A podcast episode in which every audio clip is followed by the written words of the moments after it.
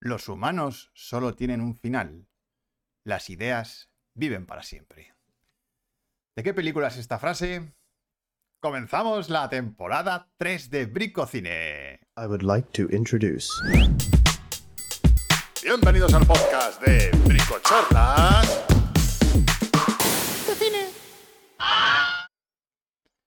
Vale, vale, vale, vale. Muy bien, muy buenas noches a todos. Y esperaos un momento porque me estoy escuchando yo con eco. Eh, ¿Qué pasa aquí? Manu, Se te escucha bien, ¿eh? ¿se me escucha mí bien? Sí. Vale, es que yo me estoy escuchando a mí mismo. Entonces me estoy rayando. Ya, empezamos bien. Con problemas técnicos. ¿Por qué me oigo yo con delay? Mm, Pues no lo sé. Pues, pues no lo entiendo. Espera, webcam, a ver. Eh, eh, eh, eh. Es que es muy raro, claro. me- me- escucharme yo aquí ahora mismo es un- una cosa un poco extraña. ¿Tienes Google, tienes YouTube abierto? El, Eh, el audio. Está quitado el audio. Está quitado el audio. Vale. Entonces no. Altavoces. eh. Qué cosa Aló. Guillermo. Bueno, bueno, chicos, que. Bienvenidos a la nueva temporada de Bricocine. Ahora me pondré a mirar qué pasa aquí cuando le toque a mi hermano. Eh, joder, qué raro es escucharme. A ver. em, resumen del programa de hoy. ¿Vale? Tenemos un montón de novedades por aquí.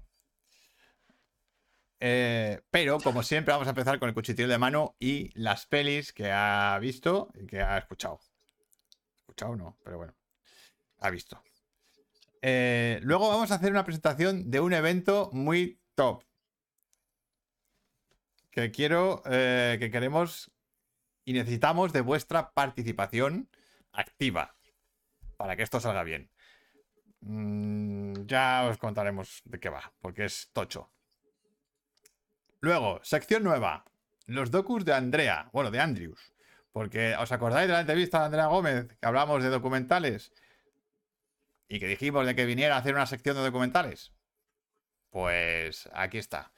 Eh, hoy no está en directo porque no, porque está en el Festival de San Sebastián, pero eh, se eh, va- me ha enviado un vídeo, ¿vale? Nos va a contar un, documental mm, que le, que le ha gustado mucho, que es del año pasado y que está muy bien, que es Fire and Love. Em, luego vamos a jugar a las pelis, por supuesto, cómo no. Nuestra sección más viral, eh, pues no la podíamos quitar, evidentemente. Así que jugaremos a las películas aquí, mi hermano y yo. Luego hablaremos del fenómeno cinematográfico de esta temporada, que ha sido esa fusión que han hecho entre Barbie y Oppenheimer, que han hecho la mejor estrategia de marketing de los últimos años o décadas, yo no lo sé, pero ha sido una barbaridad. Y lo vamos a hablar con alguien que lo ha sufrido desde dentro. Em, y la sección de Brico Herramienta se va a cambiar por la sección de grandes directores. Así que cada día vamos a hablar de un director importante del cine y mm, vamos a contar alguna de sus pelis más eh, emblemáticas, ¿vale? Y luego, pues al final resolveremos la frase secreta que, que he dicho al empezar el programa y cerraremos el primer programa de Bricocine de la temporada 3. Así que, bueno, sin más dilación, me voy a pasar a mi hermano y a ver si arreglo esto del audio, porque me estoy volviendo loco. Venga. Hola, chiquis, ¿qué tal estáis? Bueno, eh, hola Esa, a Alejandro, a Rafa, a Irma, a Guillermo, a mi madre, a Mini Jack, que no sé quién es, pero bueno, bienvenido sea, como siempre. Eh, y nada, pues volvemos aquí a la tercera temporada de, de Bricocine, al final con la tontería. Eh, pues nada, voy a empezar con el cuchitril de mano, ¿de acuerdo? La primera de mis pelis, voy con retraso, ¿eh? Pero bueno, yo las comento y hay que quede. Eh, la primera se llama Spoiler Alert. Espera ¿vale? un Que- momento, Manu. sí. Falta una cosa. ¡Ah! El cochitril de mano. Los sustos. Ay, vale. Hola, Dani, Dani, Dani, ¿qué tal? Em, pues eso, vale. Spoiler alert, ¿vale? Que en España, mm, como no, títulos de películas, eh, eh, pues es Quédate a mi lado. Que no es la película de Susan Sarandon y Julia Robert. No, no, es esa. ¿Vale? Dice, porfa, repetid la frase que no nos hemos enterado. Eh, no sé si la mía, pero bueno, que no os preocupéis. No, la frase secreta. Ah, vale, vale. La repito un momento, ¿vale? Venga, la frase secreta es esta. Mm. Los humanos solo tienen un final. Las ideas viven para siempre. Esa es la frase. Venga, continúa, Manu. Vale, continúo. Pues nada, esta película, Quédate a mi lado, que es spoiler, es una relación homosexual, ¿vale? Entre, que es una historia real también, que se llama Michael Osielo, que lo interpreta Jim Parsons, o sea, que es... Sheldon Cooper. Sheldon Cooper, ¿vale? Y su pareja, que, pues nada, es como mantienen su relación. Y luego, Pero es, pues, pero es su pareja real, en la vida real. no, no, no, en la Ah. vida real no. En la vida real no. Eh, El tema es ese. eh, con la película. A ver, a mí el principio, la primera mitad no me ha gustado nada. Nada. O sea, eh, a ver, el mundo homosexual lo plantea de manera tan idílica que no te la crees absolutamente nada. Y lo siento mucho, pero no. O sea, No es un así. modelo. No, es así. El, el actor que interpreta a la pareja, Kit Cowan, bueno, eh, Ben Aldrich, perdón, que es el, uno de los protas de Llaman a la puerta, ¿vale? De una pareja gay, de la pareja gay de esa película, pues es que es como un modelo, que está buenísimo el hombre. Pues, pues nada. Eh, a ver, mm, es que, es que no puede ser. O sea, tú imagínate que Sheldon Cooper se liga a un modelo y al final esa, esa, esa pareja terminan juntos para siempre. Ya, ¿Vale? Mucho cuento de hadas. ¿no? Mucho ahí, cuento ¿no? de hadas, porque es que encima van a un sitio de runners y es que además es, es que Jim Parsons se interpreta como a un Sheldon Cooper. Digo, este pavo no le miran en un sitio gay, ni le miran. O sea, un sitio de cachas ni le miran, vamos, ni le miran. Pues nada, se, se echa encima a un pedazo de novio, a un pedazo de hombre, que dices tú, "Mm, mira, me indigno, me indigno. Bendigno, coño. Yo estaba indignado, pero es que luego, es que encima no tienen sexo. Digo, venga, hombre, y tienen una relación de 15 años. Digo, venga, que no te lo crees ni tú. Pero bueno, que la película luego, a la hora de mantener la relación y cuando surge el drama, eh, funciona. Y termina siendo bastante emotiva, con momentos bastante, bueno, muy emocionales y sentimentales, pero que funciona. O sea, en lo que quiere transmitir, la verdad es que lo hace bastante bien. O sea, yo incluso saqué una lagrimita, ¿vale? o sea, una película que estaba yo odiando, Eh, Me sacó una lagrimita. Te emocionó un poquillo. te emociona un poco, pero, pero vamos, no es nada creíble mm, eh, lo de ellos dos. Es imposible. Porque es que encima el Sheldon Cooper es que tiene pitufos por toda su casa. O sea, yo de repente entro en una casa donde me encuentro a un pavo que tiene toda su casa llena de pitufos, toda, y huyo. pero bueno. Rafa dice, joder, eso habla bien del pedazo de hombre que se fija en el interior de Sheldon. es como Blossom, que es un mito sexual. Bueno, pues algo muy parecido. Bueno, Sheldon, Eh, Cooper estuvo con Blossom. Bueno, sí, pero quiero, o sea, que no, lo siento, pero es que no pegan. O sea, no, es que esto no es real, no es, o sea, que no, que no. O sea, es que, Bueno, a ver, también es ficción. a ver, es ficción. Bueno, pero es un caso real. Bueno, se supone que es un caso real, claro. Sí. Pero bueno, que aún así es verdad que los actores están muy bien. eh, sale también Sally Field eh, como la madre de uno de ellos. Y, y a ver, que ya os digo, la, mm, el último tercio y la segunda mitad es bastante emotiva. O sea, en ese aspecto me ha gustado. Eh, ahora, el resto, pues es una peli de sobremesa, bien hecha, bien interpretada, y ya está, no tiene más. O sea que, pues eso. Vale. Esto es Quédate a mi lado, ¿de Esto acuerdo? queda terminado. Vale. La siguiente. Seguimos con la temática. Y la temática ahora, bueno, que- con la temática gay, ¿vale? Eh, la siguiente película es una película eh, danesa, no, ah, perdón, austriaca, que se llama Eismayer. Eichmeyer. Vale, y creo que es la primera película, sí, es la primera película de su director, ¿vale? David Wa- Wagner. Eh, bueno, pues a mí esta película me ha encantado. Me ha encantado y también está basada en un hecho real. Y es un teniente, ¿vale? Que es Eismayer, el prota, que es un instructor que tiene una mala hostia que flipas y, es, y hace de macho, macho, macho. Bueno, pues al final se enamoran de, de un de un soldado De un soldado. que es gay también, claro. Y al final es como, como hacer visibilidad en un mundo tan eh, f- Tan heteropatriarcal, hetero, tan hetero. Eh, no, no la he visto, no la he visto, Inma. No he visto blanco, rojo, azul y sangre. no la he visto. Sí, ya os digo, o sea, pero vamos, que aún así la veré. Y nada, pues es como, como normalizar esto. Y la verdad es que la película me ha gustado muchísimo. Me ha gustado un montón, o sea, porque la historia de amor aquí sí que resulta creíble. O sea, eh, sobre todo porque son muy antagónicos, pero consiguen crear una dinámica y un, un- una química cojonuda en la película y de verdad que es muy muy bonita, muy necesaria, me ha, me ha parecido genial, eh, dura menos de hora y media y de verdad que a mí me ha encantado, o sea, me ha parecido genial esa película. Hola, hola, eh, Laura, ¿qué Hola, tal? Lauri. Eh, joder, eh, dice Rafa, sé que hay gente atractiva, se suele fijar a veces en gente menos agraciada, sino de que iba a tener yo novia, menos mal. pero, pero Rafa, es que de verdad que en este caso es muy, muy heavy, que no, es que no, Guille de dice, verdad que no es dice- creíble. Guille dice, ¿qué tal Sheldon Cooper de militar? ¿También sale en esta? No, en esta no sale, en esta no sale Sheldon Cooper de militar. Pero bueno, los actores súper bien, están geniales, sobre todo el prota que hace de Ismael, que se llama Gerard Y está, bueno, lo hace genial, de verdad. O sea, y la película tiene una sensibilidad tremenda. Mm, O sea, ya os digo, me ha gustado muchísimo. Así que nada, os la recomiendo un montón porque me ha parecido de las mejores películas que he visto este año. Eh, lo pongo aquí, Ace Mayer. Pero bueno, lo Mayer. tenéis ahí en el título. Vale, Vale, siguiente película. Venga, siguiente. Fast and Furious 10. Peliculón. A ver, yo me lo he pasado bastante espera, bien. espera, espera. Que el es, póster es gigante como la peli. Ya, ver, bueno, sí, eh, hombre, claro, porque es que es un descomunal. Dios mío. Es que es, Eh, es que es la 10, tío. Si es que es que, a ver, es la 10. Y pa- habrán, harán 15. todo tiene que ser grande. Pues nada, yo he de decir que la he disfrutado. Bueno, tú, Miguel, viste parte. Sí, bien Eh, mm, y yo la verdad es que me lo he pasado bastante bien. A ver, la Toret- película Tor- tienes que sa- Toreto, ¿no? Es- Dominic Toretto, también por Toretto. supuesto. Yo es que no he visto Toretto. ninguna de Fast and Furious. Pues yo he visto, yo es muy raro porque he visto la 1, la 2, la 3, la 4 y luego me salté hasta la 7 y Bien. luego la 10. Y luego la 10. Muy bien. Pero bueno, yo las veo así que me da igual. Y nada, a ver, tiene un repartazo.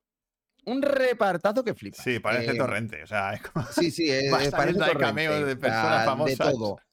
Sale de todo Dios. eh, pero bueno, la peli en sí, el guion, como lo pienses, vete a la mierda. O sea, sí, sí, no. te puedes ir a la mierda.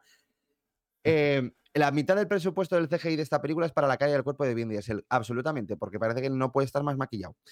Eh, ahora, para mí, la película mamarracha como ya sola, pues va eh, a costa de la diversión. Cuando se ponen serios es horrible. O sea, es horrible. No se ponen Pero- dramáticos. Pero si cuando se ponen dramáticos y serios, la familia. ay, la es familia como, por favor. Pero si es que hasta parece, hasta parece. mm, ¿Cómo se llama la de West Side Story, coño? ¿Quién? Eh, la. mm, Joder, da igual, da lo mismo, da igual. Mm, Pues una bastante. Joder, es que no me viene ahora el nombre, perdonadme, ¿eh? Bueno, Bueno, da igual. Sigue. que da lo mismo. Que. mm, Rita Moreno, eso. Aparece Moreno. Rita Moreno, que yo me quedé diciendo, ¿qué hace Rita Moreno aquí? Pues no lo entiendo. Pues aparece Rita Moreno y todo. Que es la madre de Toreto o algo así. No tengo ni idea. Bueno, pues la peli me lo he pasado bien, me ha entretenido. Las escenas de acción son el más imposible todavía y por eso funciona la peli muy bien, porque es la flipada máxima. Es más, la persecución de Italia es, de Roma es genial, es muy loca y bueno, el clima final ya es una locura alucinante. De peli de dibujos. Sí, de peli de dibujos, es un cartoon animado, cartoon. digo, en real. Sí, sí. Y, y a mí me ha gustado, que a mucha gente no, a mí me ha encantado ver a Jason Momoa de malo, pasándoselo como un Bueno, enano. sí, ahí está, está desfasado. O sea, Está puesto de coca a desatado. mil, desatadísimo. O sea, y es, es que te lo pasas tel- tela. O sea, yo ya me lo he pasado muy bien por eso, por ver a Jason Momoa que se lo está pasando como un enano y por unas escenas de acción que la verdad es que son más imposible todavía y que están muy bien rodadas, ¿eh? Ojo. Así que, pues nada, Fast and Furious 10 es entretenida, es lo que es y ya está. O sea, tampoco le puedes pedir más peras al olmo. Pero bueno, así que pues es lo que hay. Si quieres ver pelis de A coches, ver, pues es de coches. Coño, a ver, vas a ver Fast and Furious. Es que no te vas después a esperar otra cosa. por eso mismo, así que. Pero así que que, va por pues las eso. 10, no te va a sorprender, ¿vale? Ahí, ya está, no hay nada nuevo. Así que pues eso. Vale, siguiente película, pues eh, la tenéis en Filming, ¿vale? Que se llama Siberia y es la última película de Abel Ferrara. Eh, y la protagoniza mm, Willem Dafoe. Y es una peli muy de autor, muy de autor de Pero Abel mucho. Ferrara. Pero mucho de Eh, autor. Y a mí la verdad es que me ha aburrido. O sea, tiene ideas muy interesantes, pero que termina por aburrir un poco. Sí, que no. O sea, lo que cuenta no interesa. No, no interesa mucho, la verdad. eh, son como los miedos internos que tiene el personaje de Willem Dafoe y el. Y bueno, Ferrara lo que hace es visualizarlos de manera muy onírica, de manera bastante metafórica y demás. Em, ¿Está curiosa? Sí, pero muy lenta. O sea, a mí no. la propuesta visual está curiosa, pero. Está curiosa, sí. Pero, hostias. Pero Claro, sí se hace. Y eso que dura una hora y cuarto. dura muy poquito, pero uf, sí, es densita, ¿eh? Así que, pues eso, poco más puedo decir. Ahora, tiene unos paisajes del copón, ¿eh? La peli. Y ya está. Nada más puedo decir. No tiene CGI. No tiene, no, CGI no tiene. vale, voy a la otra peli y luego la serie, ¿vale? La siguiente es Peter Pan y Wendy, ¿vale? la película que está. Que se estrenó, sí, que se estrenó directamente en Disney Plus. Y bueno, está dirigida por el director de Agos Story de El, Caballero Verde y de, de Pedro y el Dragón Elliot, el remake en versión real. Y nada, pues aquí tenemos a, a la hija de Mila Jovovich como Wendy, y es que, es que ves a Mila Jovovich de niña, y a Capitán Garfio con Jude Law. O sea, y nada, me está interesantilla, ¿vale? Pero es como una peli muy. que se te queda un poco a medias. No sé. O sea, quizá porque Peter Pan no cae muy allá, no cae muy bien. Pero el rollo que le meten entre el Peter Pan y Garfio, ¿vale? Porque cuenta como una especie de relación que tuvieron los dos, es lo más interesante de la peli. Y a mí eso sí me ha gustado. Me ha gustado bastante y tiene alguna, es- un clima final bastante potente, está bastante guay. Y un discurso que no está nada mal, pero se queda un poco nice, como que podía haber llegado a más, ¿sabes? O sea, también es que después de las pelis que hemos visto de Peter Pan, como la de 2001, que a mí me parece la mejor, em, y, y no sé si ha habido alguno más, la verdad, Mm, Sí, la verdad. pues ya cansa un poco. Pero bueno, que la película visualmente está bien, la foto es curiosa, eh, sobre todo porque es bastante apagada, no tiene tanto color, es lo que me ha sorprendido en la peli, pero bueno. Viniendo de, este director, mm, está bien, o sea, eh, pero ya está. La mejor es Hook. La mejor es Hook. Pues a mí, la, de verdad, la película de Peter Pan de, que hicieron de Pan. live action. No, Pan es horrible. Ay, la de Hugh Jackman, qué mala. Eh, No, la de no. beta, la de beta. La de Beta, sí, pero que es que la de PJ, PJ Jugan, ¿vale? esa. esa. es genial, bien. A mí me parece la mejor de Peter Pan. Y esta no, pero bueno, está bien, se deja ver. Así que pues eso, si la queréis ver, pues podéis. No, no, vais, no vais a lamentarlo. Bueno, hoy os- Siguiente. acabo de empezar Sí. una encuesta, Manu. Ah, vale, vale, perfecto. ¿Queréis que Manu se calle? vale, vale. Ok. Siguiente es serie, ¿vale? Y es la, la miniserie de Pam y Tommy, que la tenéis también en Disney Plus.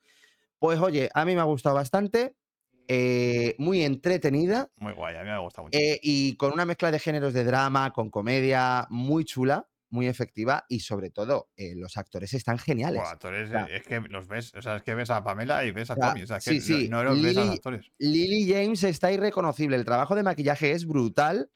Y Sebastian Stan también está súper bien como Tommy Lee. Em, y Seth Rogen me parece que hace uno de los mejores papeles que ha hecho. De verdad. Está Bueno, es genial. que ese Rogen es productor también. Sí, pero bueno, que está muy bien en la Se serie. nota que el tío le ha metido ganas aquí. Eh, pues yo voy a poner esto en la encuesta. Vale, eh, así que pues nada, eso, Pam y Tommy, me ha gustado muchísimo. Tiene un montaje genial, genial. Sobre todo porque los tres primeros episodios, que son más livianos y más lúdicos, son divertidísimos. O sea, hay un... Bueno, no voy a contar nada. Sí, hay una escena que es mitiquísima. Que es muy mítica y, y da mucho que hablar. Sí. Pero sobre todo mola porque luego te ponen la tesitura también de, de ellos. O el, sea, co- el conflicto que plantea es muy guay al final Muy de guay. la serie. sí, Muy Muy, interesante. muy guay. Muy guay. Y nada, pues so- eso. Solamente. La recomiendo bastante. Ya está, Pam y Tommy. Pam y Tommy. Vale. Sí. Y ya está. Te has Y por aquí- cierto, la, la selección musical es cojonuda también. También, sí, sí, sí. Hacen. No, y hay unos planos, o sea, está muy bien rodada. Mm. Sí, sí, es que está muy bien hecha. O sea, tiene un montaje, planos y demás, o sea, que alucinas. O sea, súper bien. Y los Muy- actores súper bien. Muy sorprendente. Es Quizá me falta un poquito que... más. Me falta un poquito más de mala uva. un- incluso un poquito más. ¿Sabes? Hombre, podría haber tenido más mala más sí. desarrollo, más desarrollo en el tenido- conflicto principal. Pero porque se queda, lo hacen, ¿vale? Pero se queda un poquito ahí. Pero yo creo que Pero- también porque la historia real no dio para más. No, ya. O sea- no, bueno, luego saca un documental Pamela Anderson que no estaba de acuerdo con la miniserie. Pero, pero bueno. Sí, pero que la historia real no dio para más. Ya, ya, ya. No, no, no, ya. mm, Tampoco había más chicha donde. No había más chicha que contar. Pero, Mm, Pero bueno. pero, hostia, fue la hostia, sí, sí. Eh, bueno, pues quitamos. eh, ah, no, no te he puesto el póster de Pam y Tommy. No, no lo he puesto, da igual, pero. Queda aquí con el de Wendy. Eh, Ay, pa- pa- Peter Pa- Pan y Peter Wendy Pan y- un vídeo sí, ¿eh? casero. hacer un vídeo casero. Y lo suben a entender. Vale, pues. A ver. mm, que esto es importante. ¿Cuánta A gente ver. hay aquí ahora? ¿15? ¿20? Hay 15. Vale. A ver, chicos, que os vamos a presentar una cosa que vamos a hacer mm, también de la mano de Petricor, que están por aquí, Inma y Guille, los compañeros de Petricor. Vamos a hacer un festival de cortos. Hmm. Se va a llamar Vicofest. ¿Y cómo va a ser ese festival? Pues se va a basar en una premisa. ¿Vale? Los cortos, todos los cortos, tienen que empezar igual. Con una premisa que vamos a elegir entre todos, ¿vale? Y eh, eso, todos los cortos empiezan igual, pero se desarrollan de manera distinta. De manera distinta. ¿Vale? Todo el mundo puede participar, ¿vale? Me da igual que sea de bricocine o no, o sea, de, de todo el mundo. No, el criterio no va a ser a ver cuál va a ser el mejor corto, ni hacer el mejor corto, sino Mm. el, el criterio es hacerlo. ¿Vale? Queremos que hagáis cine, que intentéis hacer cine y que lo proyectéis porque el festival se va a hacer en un cine, ya veremos en cuál, todavía lo tenemos que decidir, pero se va a proyectar en una sala de cine y se van a ver todos los cortos allí, ¿vale? Y vamos a tener una fiesta que ya os explicaremos bien cómo se va a desarrollar. Eh, pero la idea es esa, ¿vale? Hacer un festival que lo hemos llamado el primer festival de cortos con premisa, ¿vale? Mm. Entonces, ¿cómo se va a elegir esa premisa? Os lo voy a mostrar mejor en una web, ¿vale? Que he montado para el festival. Esto, por supuesto, lo monta Synapsis Films, que es la productora nuestra, eh, y en la rama de Bricocine. Eh, Bricocine, y aquí pongo eh, Brico Fest. Ahora os paso el link a la web, que es este de aquí. El enlace a la web es este, ¿vale? Ahí está toda la información de lo que va a ser el Brico Fest. Y ahora lo voy a poner aquí en pantalla. Captura de pantalla. Es esto de aquí, ¿vale? Entonces, este es el logo del Brico Fest, primer festival de cortos de con premisa. Entonces, los cortos todos empezarán igual y, habrá libertad total para desarrollar eh, el corto. La historia. Puede ser de terror, puede ser de comedia, puede ser absurdo, lo que, lo que queráis. O sea, aquí no hay ningún límite, ¿vale? ¿Vale? Va- No, no, no. Hombre, no, mate- no mates a nadie, ¿vale? Pero, pero. Ni hagáis daño a ningún animal. Pero el, el- La premisa es totalmente libre, ¿vale? O sea. eh, Ahora, ¿cómo vamos a elegir la premisa del festival? ¿Vale? Esto va a ser un. como una especie de campeonato. ¿Vale? A partir de hoy. eh, a todos los mecenas de Bricocine. Todos los mecenas de Bricocine van a tener derecho a proponer premisa. ¿Vale? Dos premisas por mecenas. Yo os preguntaré eh, por Patreon y os diré, oye, cuéntame qué premisa quieres eh, que pongamos en el festival. Y vosotros tenéis derecho a poner dos. Eh, así que si queréis proponer premisas, haceros mecenas de Bricocine. ¿Vale? De esa lista de premisas, la semana que viene haremos una votación de la mitad. ¿Vale? Y de esa, de la mitad se elegirán dos. La semana siguiente haremos una votación de la segunda mitad de esas premisas y se elegirán otras dos.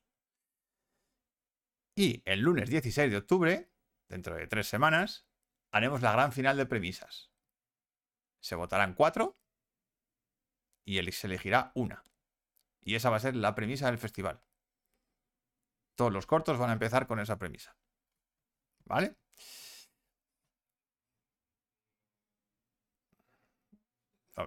bueno, se hace, claro que se hace. ¿Y cómo que tú no estás? A ver, explícame eso. No, no, ¿tú qué coño vas a estar en París? No. Pues, hombre, entonces estás aquí. Bueno, ¿quién puede participar? Cualquier persona sin ningún tipo de condición, ¿vale? Límite de tiempo de los cortos. 15 minutos. Los cortos solo pueden... No no más de 15 minutos, ¿vale? Tampoco hacer aquí cortos extremadamente largos y que sean complicados. Hay premios. Habrá premios, pero no serán los típicos premios, ¿vale? Solo podemos decir que los premios los votará el público el mismo día del festival. No hay un jurado ni cosas de estas, ¿vale? ¿Cuándo será el festival? No tenemos una fecha fija, pero será en primavera del 2024. En algún momento de... ¿Vale?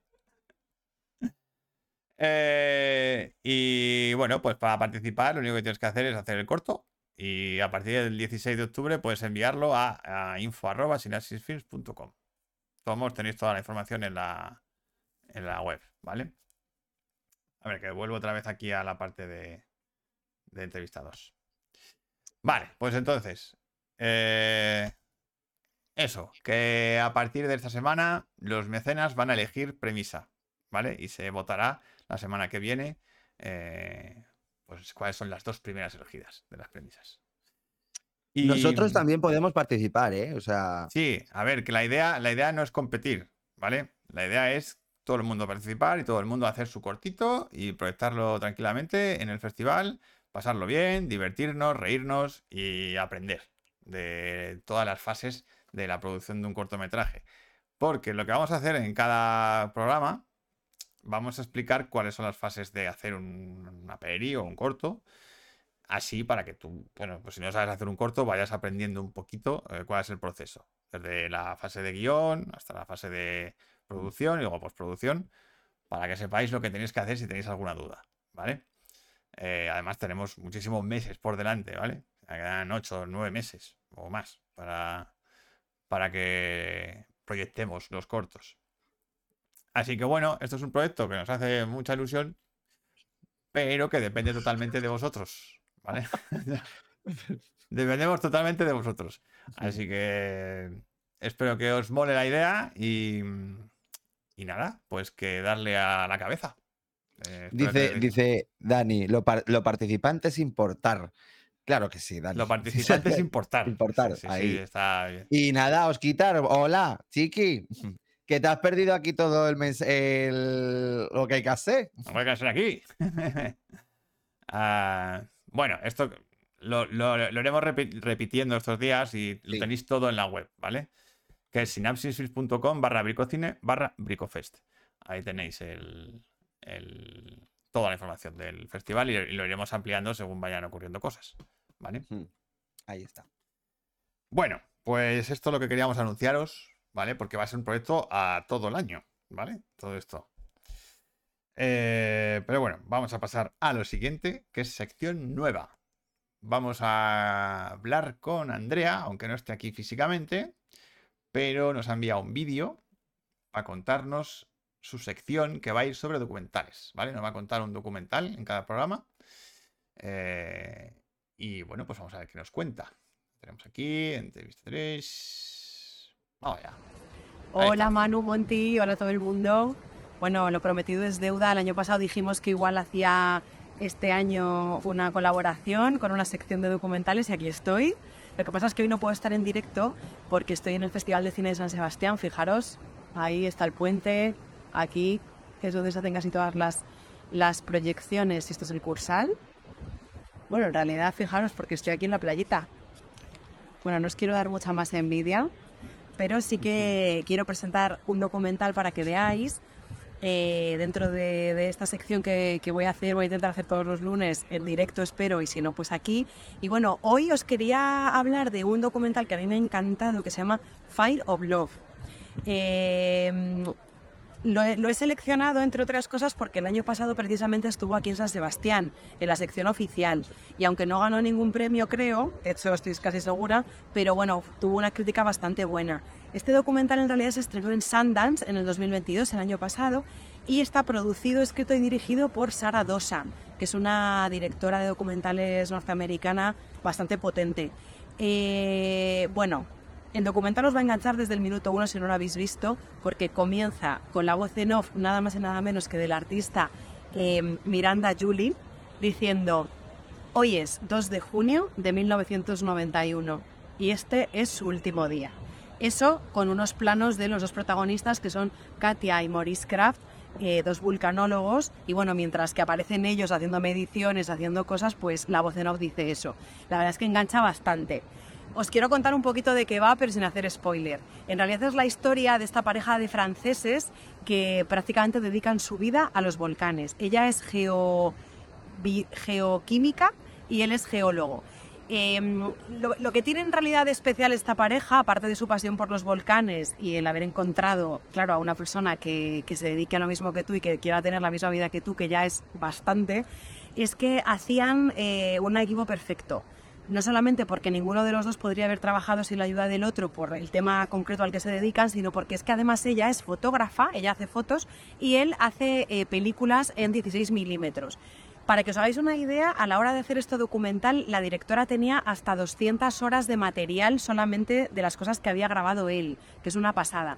¿Y por qué es tan interesante este, este material de archivo que tienen? Pues porque, por lo visto, son imágenes tan potentes, tan precisas, tan de cerca de los cráteres y de los volcanes, que nunca antes se había tenido algo parecido. De hecho, sirvió para desarrollar estudios sobre volcanes en activo eh, al contar eso con imágenes tan potentes que nunca habían podido ver algo parecido hasta la fecha. Entonces solamente por eso es un documental bastante potente. Pero luego es que además, pues bueno, la historia de ellos es maravillosa. Ellos hablan de, bueno, de que han decidido no tener hijos y dedicar su vida a los volcanes. Hablan de que nunca bajarían de los cráteres si no fuera necesario, si no tuvieran que alimentarse. Y si pudieran vivir, por ejemplo, de la lava, pues vivirían ahí. Bueno, son la verdad es que una pareja bastante pintoresca que arriesgan completamente, además, la vida en cada viaje. Porque, claro, lo, lo que dice este documental es que no hay nada más impredecible que un volcán porque nunca sabes cuándo va a eruptar. Entonces, eh, es una pasada. Visualmente es muy potente, no solamente por estas imágenes de archivo que os comento, eh, tenemos imágenes hipnóticas de lava bajando, abriéndose, las erupciones de los, de los cráteres, eh, ellos vestidos con, con trajes de vulcanólogos directamente bajo cortinas de lava, acercándose como nunca nadie se ha acercado, es una pasada tenemos de repente lava de volcán entrando en el mar y, y- de repente como abriéndose dentro del agua. Son una maravilla las imágenes. Eh, ya os digo, y, y esta historia. Además, creo que tiene una técnica para mí, desde mi punto de vista, muy interesante, porque han cubierto, claro, mucha voz en off eh, y mucho material de archivo que tenían también eh, de, lo- de los volcanes, etcétera, pues está bien cubierto, pero había una parte que, ellos mismos no podrían cubrir sobre la historia de ellos y entonces lo que hacen es que utilizan todo tipo de recursos como por ejemplo animación en algunas partes, pantallas partidas, fotos de archivo, eh, recursos también que no son necesariamente grabados por ellos. En fin, utilizan un montón de cosas para que sea amena la historia, para que esta voz en off de Miranda Julie, insisto, que es una artista bastante potente también norteamericana, pues luzca y además esas imágenes hipnóticas que ellos mismos grabaron y que son una pasada. ¿Dónde se puede ver este documental importante? En Disney Plus, ahora mismo Disney Plus. Eh, yo creo que solamente hay en esa plataforma. Si no lo habéis visto en cine es una pena porque son imágenes que merecen la pena en pantalla grande, pero bueno, queda esa oportunidad.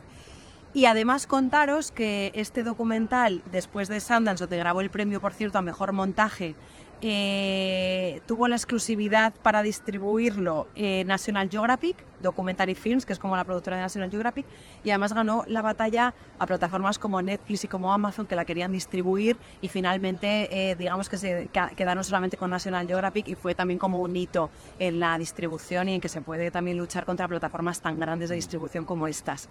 Así que también me parece muy interesante por esa parte de politiqueo. Eh, sin más, os, re- os recuerdo, es Fire of Love de, de Saradosa. Y el próximo lunes espero estar con vosotros y poder hablar en directo de otro documental.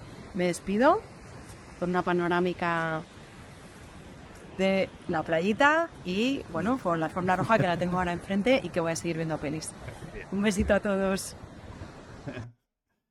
Bueno, pues Fire and Love. Pues nada, qué envidia, sí. Bueno, nosotros estuvimos ahí hace, Hace poco, sí. Eh, ¿Tú lo has visto, Manu, no? No, no la he visto, no la he visto. Claro, a ver, es que Disney Plus tiene National Geo- Geographic, por eso está ahí, claro. Pero yo recuerdo ver el tráiler. Yo también, yo he visto el tráiler, sí. Joder, qué Mm. pintaza diría eso. Era Pues, como. joder, pues la verdad es que por lo que ha contado Andrea, la verdad es que tiene muy buena pinta. Yo es verdad que había escuchado hablar de ella y te y tenía muy buena pinta, la verdad. Sí, además Mm. debe ser que los dos deben ser una pareja de locos. Sí, los dos. bueno, o, o- no.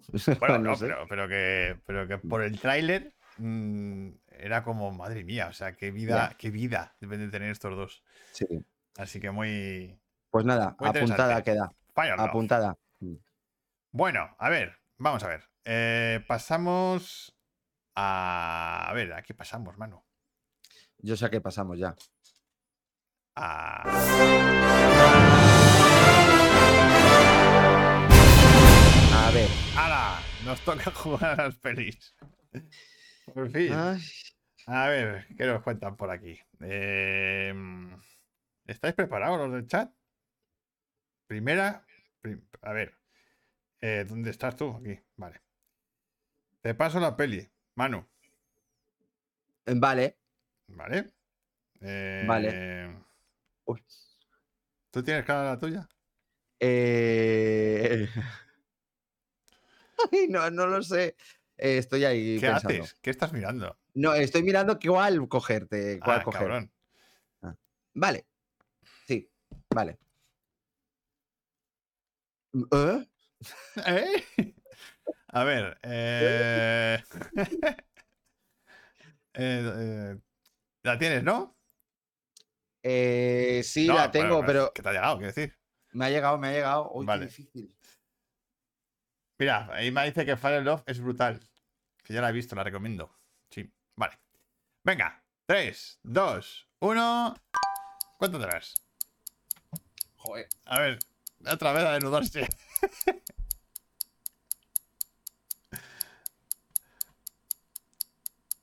A ver, ¿qué decís por aquí? ¿Qué haces? Coño, la ha adivinado Rafa, la, la- la ha adivinado Rafa la primero. sí, señor. ¿La han acertado? Sí, sí, el primero. Va- Oye, oye, pues mira qué Bien, bien. has hecho, te ha salido bien, ¿eh? Mira, Rafa, que la ha acertado. Te ha salido bien, joder. La Oye, primera. que- pero los tres primeros que lo han dicho. Ya. Rafa, Laura, Oscar, Showgirls, dice. Y dice, pero Dani dice Creed. Creed, Bueno, bueno, bueno, sí, podía ser. Bueno, sí, pero pintarme yo en el brazo. Bueno, sí, puede ser, no sé, un autógrafo. Creed, vete a saber, pero. Mm. Pero sí. A ver, voy a apuntar aquí. Rafa, ¿no? Ha sido- Sí, Rafa. Vale. Estado muy, muy empatado. Muy bien. Sí, sí. Ha sido ahí por segunditos. Porque casi gana Laura. Eh, Vale. Eh, también lo ha dicho. Showgirls. Eh, vale. ha, sido, ha sido capullo, ¿eh? eh, yo creo que nunca habíamos tenido un acierto así tan rápido. No, no, no, ta- total, total. A ver. ¿Ya la mando? Sí, claro. Coño, Ah, vale. si no, ¿cómo voy a saberlo? Ya, ya, ya. Ya está. Rafa dice que The Fire of Love me flipa. ¿Cómo consiguen algo tan cinematográfico con imágenes grabadas hace Grabadas tanto? hace tanto.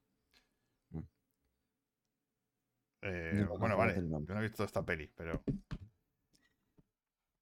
Eh, vale. Eh, A ver.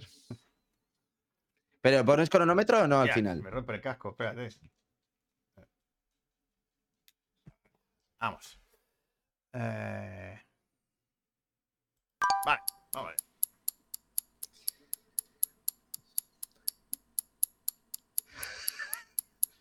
ver. Vale.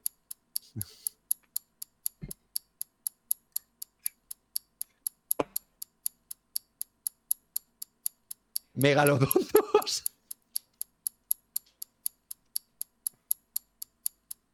Mm. ¿Qué haces? ¿Qué haces? No, no, no. Deep Blue Sea. No, no, no. No. ¿Eh? Hércules, Poseidón. no, no, no. Que no tengo. No. No es la sirenita, no es Poseidón, no es Hércules. Buscando a Neto, tampoco. Head on Fire, tampoco. Tiempo. Se acabó el tiempo. Joder, si Eh, peli. Mamá, pues creo que mamá lo ha acertado. Espera, que mi madre lo ha Espera, que a lo acertado. mejor. la- Coño, mamá. Sí, sí, pero bueno, a ver, que no se llama así, pero sí, que es elemental. Elemental, claro, la de Pixar. Es pero, elemental. pero Es elemental. que no la he visto. A ver, es que, es que has hecho una cosa muy rara. El fuego, yo Lo de, la, lo de la cabeza, lo de la Pues, cabeza. sí que le sale fuego de la cabeza. Ah, bueno, ya lo sé, pero haber cogido un mechero y decir esto, yo qué sé. Sí, pero yo no tengo un mechero. Ya, es verdad. Es que yo no fumo. Es verdad. Claro, yo he dicho, no tengo lo que necesito. Ujú. Eh, Tú sí que sabes de elementos, Clara. claro, o sea. Bueno, yo se, lo, Tongo. yo se lo doy a mamá esto. Pues dáselo a mamá. Ya está. A nuestra madre. Ha acertado nuestra madre. Claro. Tongo, dicen por ahí. Ya estamos con los tongos. Es que no he visto la peli, ni siquiera sé qué escenas hay. O sea, no sé. Bueno, ya, si- pero quiero decirte, no hace falta. O sea, Ya, bueno. No hay mucho más tampoco. Tampoco, no, no- sé. No sé lo que pasa en la peli. Mm. Eh, vale, pues. Bueno, pues la primera sesión de películas de, de la temporada. Y tú ya te has desnudado un poco. Bueno, un poquillo. Un poquillo. Me iba, me iba a ponerlo dicho, no desnudar lo más. voy a hacer. Te ibas no a desnudar más, pero. Y he dicho, no lo voy a hacer. No voy a caer en la trampa. ¿Qué vas a hacer? ¿Qué vas a hacer?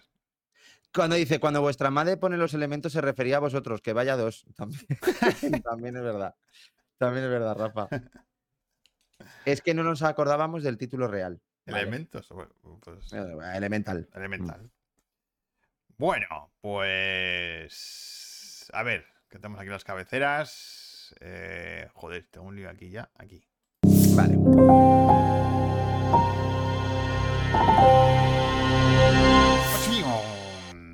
Hoy hablamos de. Barbenheimer. Barbenheimer. Barbenheimer. ¿Qué ha pasado con. Barbenheimer, Manu? Pues, ¿qué ha pasado? Primero, ¿qué es esto de Barbenheimer? Porque Bueno, Barbenheimer. es esto de aquí. ¡Pum! Tengo el póster. Ah, claro. Yo, de verdad, creo que van a conseguir hacer una película. Al final la película, Al ¿vale? final la van a hacer, ya verás. A Vale. ver, pues. Pues ha sido el fenómeno cinematográfico del año. Y la estrategia comercial más bruta de, los, ul- de la última década, yo creo. Sí, no sé. Sido, Hola, Ana, ¿qué tal?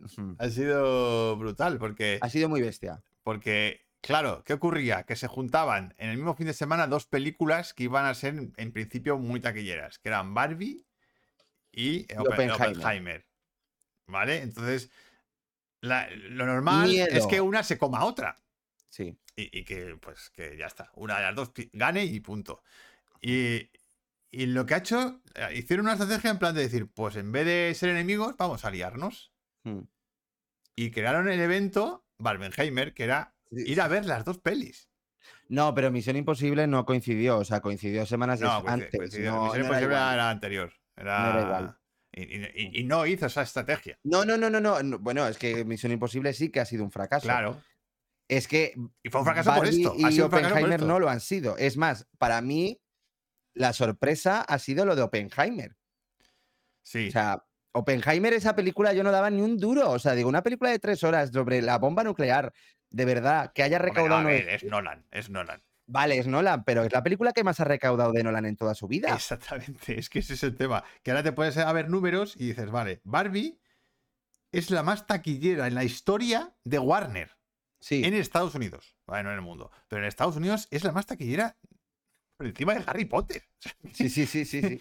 es que es acojonante. O sea, 1180 lleva 1.184 millones eh, de recaudación total. Mm.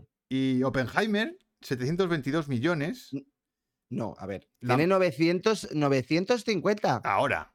ahora. Claro, es que sigue recaudando. A ver, que son pelis que, to- que todavía siguen recaudando. Claro. que todavía están en cine. Ahora mismo Barbie tiene 1453. Claro, yo este es el dato, el dato que tengo de agosto.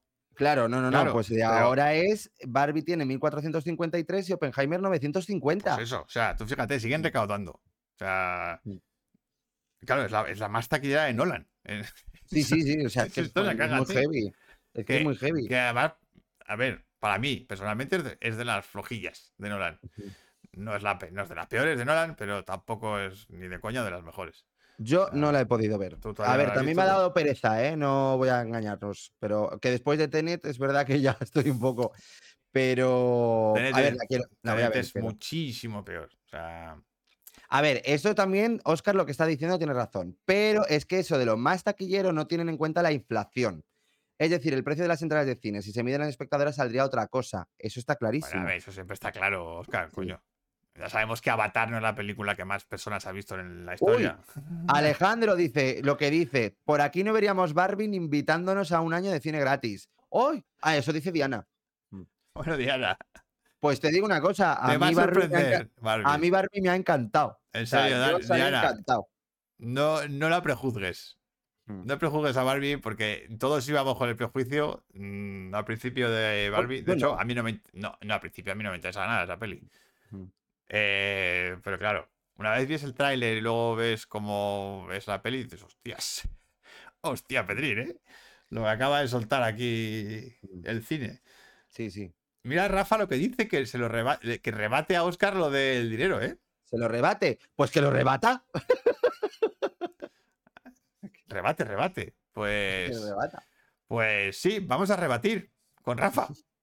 Porque la persona que va a venir a hablar de Oppenheimer es Rafita, que está Bueno, por aquí. Barbenheimer, no Oppenheimer. O sea, de- de Oppenheimer. está por aquí. Bienvenido, Sí, sí, Rafa. Aquí le tenemos a Rafa. Hola, buenas noches.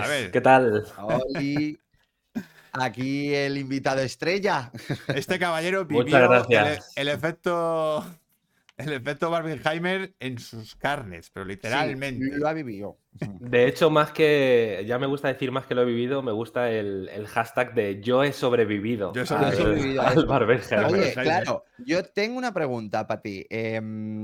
para esto, o sea, ¿ha sido peor que Avatar, que Mario Bros? O sea, Aquí es donde voy a, donde voy a rebatir a. Oscar en base a la Sí. inflación, que sí que tiene muchísima razón, donde, donde películas menos taquilleras en asistencia han, han hecho mucho mayor ingreso. mm, Pero la- el fenómeno Barbenheimer ha hecho eh, que en el mercado español tengamos la mejor semana en asistencia de la historia. La mejor semana en asistencia de la historia? historia. La historia, ojo, ¿eh? Exactamente. qué heavy. Eh, eh, incluso la semana siguiente, que cuando ya las películas suelen tener una caída considerable, la semana siguiente se coló entre las 10 mejores semanas de la historia. O sea, estábamos hablando de la quinta mejor semana de la historia de la, de la asistencia a cines en España. A ver, es verdad que cuando, por, ejemplo, cuando fuimos a ver Barbie nosotros, Fue una barbaridad. era, era como eh, eh, la sensación de película evento. O sea, Sí. de, de película donde la gente iba disfrazada, todo el mundo estaba como acompañando la película. No Sí. era voy a ver una película, no, no, voy Y a la ver un evento. hasta la bandera. O sea, hasta arriba, hasta arriba. en- además en versión original, que era como rarísimo. Tal cual. Bueno, a ver, pero eso suele pasar también, que se veían en versión original. Pero sobre todo No, porque pero- estaban pero- todas las sesiones llenas. Claro, todas las sesiones llenas que me costó encontrar entrada. eh, joder, en- en- en- además la película se había estrenado hacía Dos dos semanas. o tres, o sea que no es que fuera estreno. Mm. Y, y brutal, la gente disfrazada, medio cine de rosa, era como. mm, Bueno, medio, yo creo que todo. O sea, si los y los- que íbamos de rosa éramos nosotros. Y los empleados y todo, la verdad es que fue Claro. un, un fenómeno, fue un fenómeno evento. Es como lo comparamos con, con películas evento como pudieron ser Vengadores Infinity War o Sí. Vengadores Endgame, que siempre las comparamos mucho en base de- no solo a la asistencia, sino a lo que generaron en, en taquilla. Y para mí ha sido una celebración del cine este, Claro. este evento. O sea, ha sido una celebración y una victoria de la exhibición cinematográfica. Donde otra vez eh, las películas se hacen grandes en las salas de cine, Mm. eh, poniéndonos muy por delante de, de las plataformas digitales. Claro.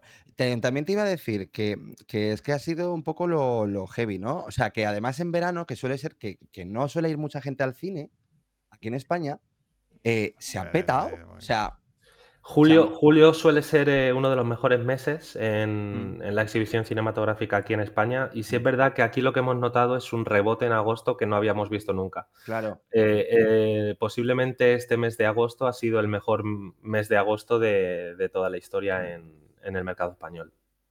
Es que, Sí. no sé, es que ha sido muy heavy. mm, No sé, o sea, yo la verdad es que me he quedado un poco flipando porque Sí, digo, sí. en verano que no suele, no suele ir mucho la gente al cine. O sea, es verdad que cada vez que he ido al cine a ver una gran producción y todo eso, que las estrenan aquí en verano, no suelen estar tan llenas. ¿Sabes? Pero es que lo de Barbie, o sea, yo de verdad que es que digo, ¿cómo consigo una entrada? O sea, ha sido sí, raro, es como, ¿la Sí, sí. gente no se ha ido de vacaciones o qué? O sea, claro, digo, ¿Cómo? eso yo, lo veo- yo me lo puedo encontrar en Navidad, pero digo, en vacaciones, digo, me resultaba muy raro. Sí, Habla- es- Hablando de, de lo que ha conseguido el fenómeno Barbieheimer para, para el espectador y para la exhibición cinematográfica, es que por primera vez en años se está subiendo la media de asistencia en, En en los cines.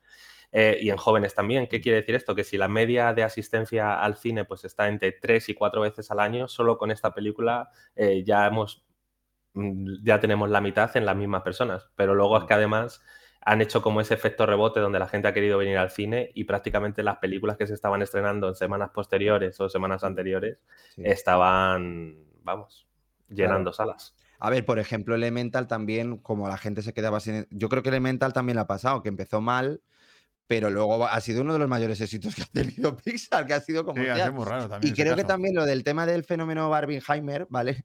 Que no había entradas para estas dos, la gente se veía a ver Elemental. Creo. Ele- Elemental y, y todas las películas que hubiera, incluso claro. In- Indiana Jones, que estaba prácticamente muerta Mm. desde, desde su inicio, eh, vio también, se vio muy reforzada con, con este efecto con este- Barbenheimer. Qué fuerte. A ver, dicen por Mm. aquí, eh, Diana dice, si alguien no ha visto aún Oppenheimer, recomiendo que antes se vea los cuatro vídeos de Javier Santaolalla poniendo contexto, que son una maravilla. Eh, Javier Santaolalla es el, el youtuber este que hace Ah. vídeos de física. tal. Ah, vale, vale. Yo digo, Eh, porque yo, yo sé quién es Gustavo Santaolalla y ese no me cae muy bien, pero bueno. No, no, ese es el músico. El Eh, músico. luego, Minijat dice, vi la peli de Opie, Oppenheimer, Mm. el domingo. Y buf, iba con ganas, sabía que era larga y se me hizo dura. Yo me espero a Napoleón. Esa sí que parece peliculón. Y Eva dice que yo también espero con Napoleón. Todo el mundo con Napoleón. Hombre, Napoleón O tiene pintaza, sí. Hombre, tiene pintaza y Ridley Scott, pues dime Ridley tú. Scott y Joaquín Phoenix ahí a Mm. tope. Muy guay. Mm. Esa es la típica que va para los Oscars este año. Sí, total. Es, es la de la que, venga, vamos a mandar esta. Quinielas. Bueno, y cuéntanos cómo fue Claro. físicamente vivir eso. Mm. Esa Pues hordas fue- de gente. Pues fíjate que, que ya habíamos, yo ya había vivido varios momentos muy muy fuertes en, en la exhibición. Había vivido pues Vengadores Infinity War, Vengadores Endgame, eh, que también fueron películas evento donde prácticamente en una semana hacíamos 500.000, 600.000 espectadores. Pero como se ha vivido el, el Barbenheimer en los cines este año, ha sido algo que yo no había conocido nunca. Mm. Porque no solo tenemos que, que entender el negocio del cine como ver la película, sino el, el negocio que se genera también en las dulcerías, el negocio que se genera en el marketing, el negocio Bueno. que se genera en el merchandising. Claro. Ha sido una locura poder gestionar todo esto en tiempo, en tiempo récord para, para estar preparado para, para toda la asistencia que estaba entrando por la puerta. Bueno, A yo nivel- supongo que las chuches nube ha- habrían triunfado. A nivel de personal, vamos. La chuche nube. La chuche nube, vamos, ha triunfado con la mala. Y, Y luego, luego también teníamos, por ejemplo, gente que aprovechaba el fenómeno y, y se ponía en la puerta del cine a vender pues pósters de Barbie, eh, ¿En se ponía a vender sombreros de Barbie y teníamos que andar ahí prácticamente como, como la policía diciendo, perdona, pero no puedes No estar aquí hacer esto". vendiendo. Qué fuerte. No, no, pero o sea, se ha generado algo que yo no había visto nunca. O sea, venta no solo- ambulante, o sea, en la entrada del cine para venderte. Qué no, heavy. parió. A nivel social, yo no había vivido algo, algo tan fuerte en una película. Joder. Sobre todo un poco como de la noche a la mañana, ¿no? O sea, que, a ver, bueno, de la noche a la mañana no, porque la estrategia de marketing fue muy buena. Eh, sobre todo con Barbie. Porque nadie daba un duro por esa peli. O sea, de, De verdad hecho, es que nadie. Es que yo, yo tengo mucho que hablar de, de la estrategia de marketing porque es algo que, que he analizado mucho, que me ha sorprendido mucho y, y en el caso que, que esto primero es un, un- ha sido un éxito para Warner, es Claro, como, como claro. decimos la película más taquillera, pero el hecho de que pusiera su película eh, en el mismo día de Oppenheimer, Oppenheimer. era como una revancha hacia Nolan por haber dejado... por- Ah, es verdad. Ah, era una revancha hacia Claro. Nolan donde esperaba Sí. precisamente lo que decía Monty, hundirla porque una de las dos tenía que ganar claro. y lo que le ha salido es el tiro por la culata porque lo que hizo es reforzar más que nunca la Mm. figura de Nolan, y reforzar más que nunca la, la película de Oppenheimer, que seguramente al ser una película de tres horas tan larga y de esta temática, no hubiera llegado a las cotas que ha llegado. Ni de coña. Ni de es que yo es lo que- Exactamente.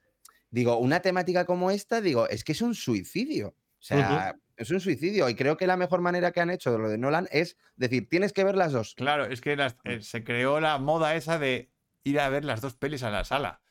Entonces era, joder, claro, es que fue una estrategia de marketing de la hostia. Pero que no pueden ser más distintas. Ha sido una estrategia de marketing que ni siquiera partía de las distribuidoras. Ha sido una estrategia de marketing que se ha creado la por gente. parte de la Sí. manera social, por parte En de los sociales, memes. sí. Exactamente.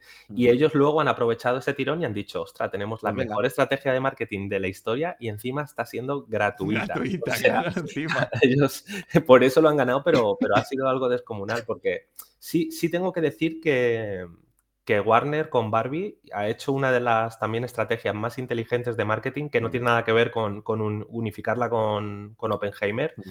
sino que prácticamente nadie sabía de qué iba la película de Barbie Mm. hasta tres días antes de su estreno y prácticamente todo el mundo fue a ver la película sin saber qué iba a ver. que iba a ver. Sí, es Y eso verdad. también ha sido, me parece que, que Greta, que Greta ha utilizado precisamente su mensaje no solo como un mensaje, sino como un arma para decir, vais a ver mi película y vais a recibir lo que yo quiero que recibáis. Sí, total. Ah, es- Por cierto, están diciendo, joder, hay trileros, una rifa, véndelo en Wallapop, no en la puerta del cine.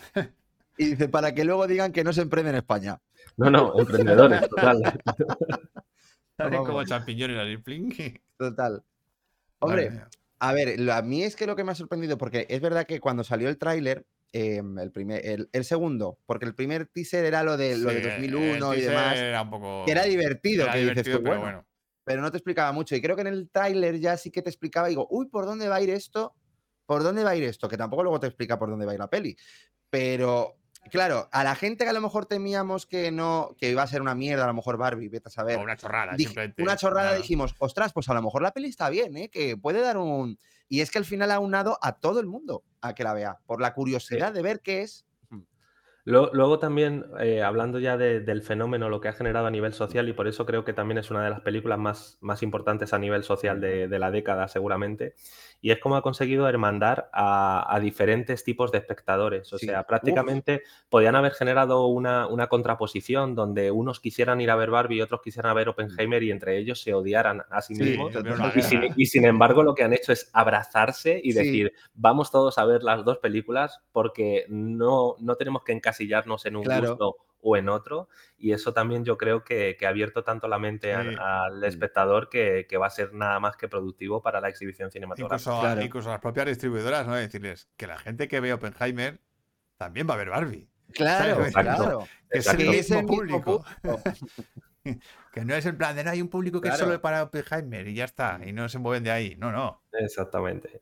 Pero vamos, si esto, si esto hubiera estado medido, ya te digo que hubiera habido merchandising por un tubo en los Sí. cines, hubiera habido merchandising por todas partes. Mm. Así que ha sido algo que se lo han regalado, se lo ha regalado eh, La gente. el fenómeno social, se lo ha Sí, regalado el la gente social. Y lo han También es ver- aprovechado. También es verdad que en Barbie, en el caso de Barbie, yo es, es verdad que sí que la campaña en redes sociales ha sido tocha, ¿eh? Porque sí que lo veía un montón. Yo tenía amigos míos, digo, que no van mucho al cine y de repente veían, quiero ver esta, quiero ver esta, y era Barbie. O sea, Sí, y digo, hostia, le están dando una campaña. Es verdad que Barbie, tocha, tocha. Barbie sí había invertido en hacer campaña de su peli. Pero no del efecto Oppenheimer. O sea, no, No. no, eso no, ¿sabes? Eso, No. eso era la gente como diciendo, joder, se van a enfrentar Barbie con Pero Oppenheimer. porque creo que ya se temía que, que ganara Barbie. Es que ese es que era el tema, que Es iba a ganar que Barbie. Warner quería comerse A a Nolan, Nolan. sí. O sea, Nolan en 2020, cuando precisamente Tenet se estrenó en, en plataforma, y en pandemia. Eh, sí, en pandemia soltó la, la frase lapidaria diciendo, em, ayer me acosté trabajando para la mejor eh, productora cinematográfica del mundo y hoy me he levantado trabajando para la peor y lo despidieron casi fulminantemente. Claro. Entonces, el hecho, el hecho de que Warner pusiera Barbie en, en, la misma fecha era una revancha, porque Barbie se iba a estrenar el 8 de agosto. Se iba a estrenar dos semanas después de, dos semanas después. de Oppenheimer. Joder, Joder. madre mía, como... Y oye, ¿alguna... O sea, ¿qué cosa, qué cosa más rara te ha pasado en toda En esa este movida? Pues, pues eh, la Hombre, verdad es que ver, ya lo de los trileros, quiero Hombre, decirte, lo de la gente no vendiendo fuera me parece ya heavy, ¿eh? Eso es raro, pero bueno, eh, cosas raras, pues por ejemplo, la- las campañas que había, por ejemplo, en TikTok, donde prácticamente todos los, los asistentes eh, estaban grabando sus propios reels, tanto para Instagram como para, como para TikTok, y te pedían pues eh, colaboración en esos reels.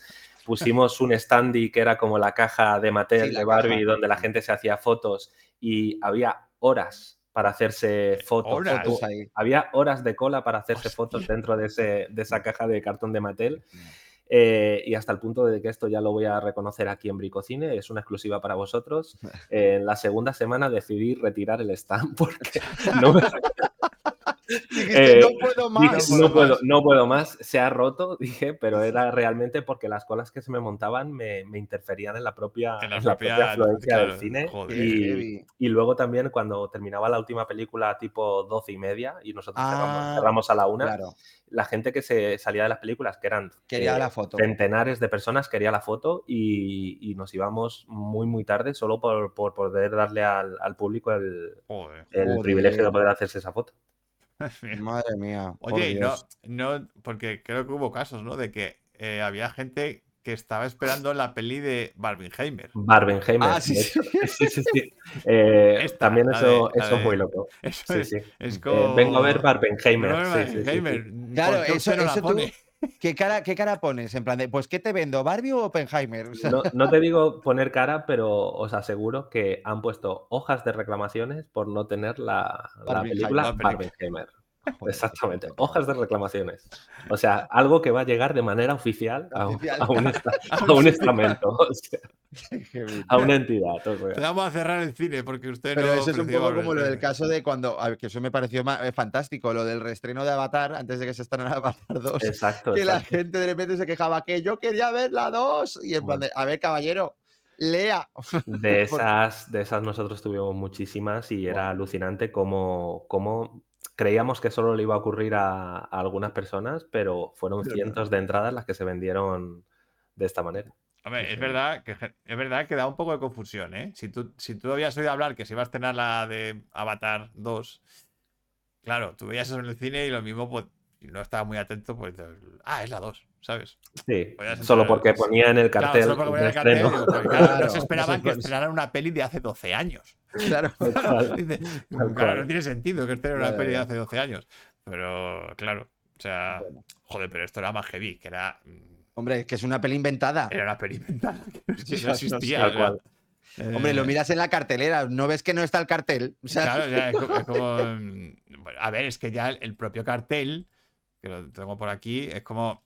Mm, hostias. eh, Hombre, pues yo viendo ese el cartel ya me voy a la película, eh, directo. no, el si el car- cartel está muy guay, pero. El que- cartel es precioso. el cartel es muy bonito, pero coño, que es Barbie sentada en una bomba atómica. Ya, ya, ya. Oh, pues es que sería maravilla. Es decir, que es Sí, como. mm, no sé. o sea, sería maravilla. desconfiaría un poco de este cartel, no sé. Buah, que yo es por que lo- iría que-. Que por lo visto en Japón ha tenido problemas este cartel. Eh, ah, bueno, sí. Yo, mm, sí, sí, sí la he tenido. por burla, O ¿no? sea, todo el al tema de tema. Barbenheimer ha tenido problemas. Bueno, y, Barbie ha tenido problemas también, o sea, por el tema del discurso y demás, o sea que... Pero bueno, Bueno, eso es otra Eso cosa, ya. Pero, pero hombre, sí, igual que mucha gente, como decían en plan de que el mejor post chiste de la historia, que decían en plan de que los que odian Barbie en sus mejores películas de la historia, la primera es El Padrino. y me parece Bueno. maravilla eso. Eso, eso solo lo entiendes si has visto la peli. Sí, sí, sí. ¿Has visto la peli? Sí, sí, sí. A mí me parece Em, maravilla. Por aquí, cuenta, cuenta, Rafa. por aquí Valeria Morales. Y Mini Jack dice: Pues es que un Scary Movie Epic moviendo Barbenheimer está tardando en salir, ¿no? En salir. Es verdad que, la- que lo mismo hasta se lo plantean. A mí me parecería maravilloso, te lo digo. Yo Pero creo que esto, esto ha llegado para quedarse y lo, y lo que tienen, el que ha llegado para quedarse es que seguro que van a salir productos Sí. en los siguientes, en los Va- siguientes años. supongo que aprovecharán esto de sesiones dobles y Eso demás. te iba a porque decir, ¿tú eso- crees que la estrategia... Las Greenhouse. Ya, pero ¿tú crees que la estrategia esta de dos películas tochas estrenadas el mismo fin de semana va a funcionar en el futuro otra vez? Esto sí que es verdad que, que estas dos películas se han retroalimentado mucho, pero también por ser tan, tan dispares y, por, y porque se ha generado ese fenómeno meme, además se generó Claro. ese fenómeno meme donde, donde convirtió pues eso, un meme, un afiche que, que haría algún, algún fan en, en un evento. Sí, en algo De- viral. Repetirlo, puede ser que lo puedan repetir, pero no creo que sea algo a corto plazo que esto se pueda repetir. O sea, además ahora con la, con la huelga de, De Bueno, guionistas, ahora de actores. que y creo que ya va a terminar. Sí, creo que ya han llegado, han llegado a un acuerdo, pero igualmente vamos, Sí, sí. est- esto que hemos vivido durante tres meses, tener totalmente parado el, Ah. eh, la, producción. industria cinematográfica, ver, la ahora producción yo cinematográfica creo- en Estados sí. Unidos. Sí. Yo creo que ahora va a haber una ausencia de estrenos. Es- que además se empieza a notar. mm, Sí, que de hecho nosotros ya estamos, ya estamos presupuestando Mm. Eso, posibles ¿no? caídas para, la- para el año que viene. Mm. Hostia. No, pero a- bueno, a lo mejor no, porque son eh, para el año que viene, yo supongo que enero, febrero, luego en marzo, porque por ejemplo se vuelve a estrenar Dune ya, o sea, que, que han Sí. retrasado un montón de pelis. O sea, en ese aspecto, pues a lo mejor ahí está la remontada un poco, ¿no? Sí, o sea, va a haber productos. eh, Seguramente si hubiera durado un poco más, empezaríamos a notarlos a partir de 2025, porque prácticamente 2024 todo lo que se vaya a estrenar ya está, por lo menos en el primer semestre, está empaquetado y hecho. Claro. Y, y bueno, pero sí es algo que, que ya empezamos a tener en cuenta y que ya Mm. se está valorando. Madre mía. Joder. Pues no sé, así veremos alguna Mm. vez algo, re- algo igual. Algo esto, ¿no? igual.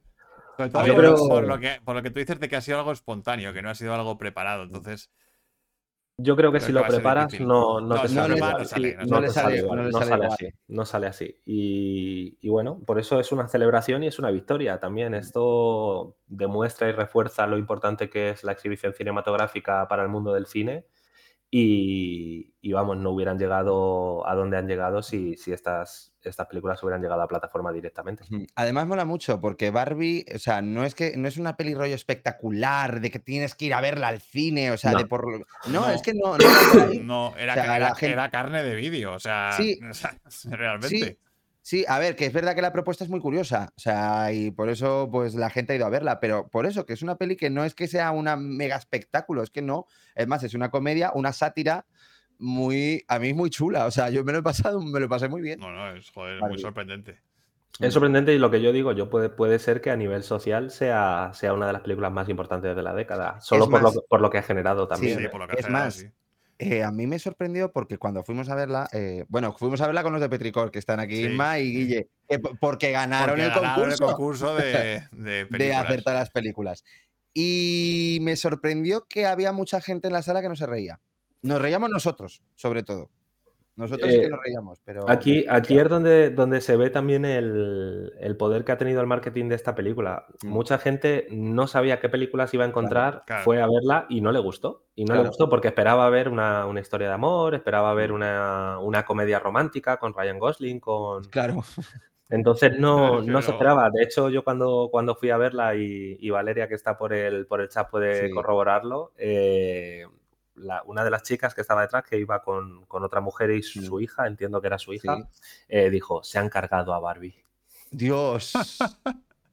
Dios. Han matado a Barbie. Han matado a Barbie. A ver, a mí me parece un movimiento muy. La hostia de valiente por parte de Mattel. Ha sido, O y yo, pero yo creo que, que por parte de Mattel ha sido súper inteligente porque ha convertido Claro. un producto que, bueno, que sí que tiene su Anacrónico, a lo historia, mejor, desfasado anacrónico, ya. desfasado, sí, y lo ha convertido en, en algo Moderno. de- moderno, Sí. en algo que le va a dar mucho rendimiento en los siguientes, en los siguientes años. Y, y ha dado un giro de tuerca. Y yo creo que también, quizá que cuando aparece la, la creadora de, de la De muñeca, la muñeca. es como que ella misma creó un producto que luego se volvió también contra sí mismo, porque Mm. ella quería hacer pues una, una muñeca donde las niñas jugaran a tener profesiones y demás, Mm. y al final acabó también como cosificando su propio, su propio producto Mm. y ahora ha- le ha conseguido también a dar esa vuelta, esa vuelta a Mattel de decir, no, nosotros hicimos esto para esto y, y ahora lo vamos a conseguir. Dice, Dice. Valeria, indignadísima la señora, indignadísima. Laura dice, y sobre todo Inma. Ah, lo de- Cla- Claro, que hubo un chiste, que hubo un momento que Inma se Es que hubo rió, un chiste que Inma se descojonó de la risa ella sola en la sala. ella sola en la sala. se empezó a reír todo el cine. Sí, contagió a todo el cine, sí, sí. Sí, sí, lo contagió. Pero vamos, yo la verdad es que no sé, yo notaba que nos reíamos más nosotros que el resto de la sala, porque era como, ¿qué estoy viendo? ¿Estoy pillando lo que está pasando aquí o no?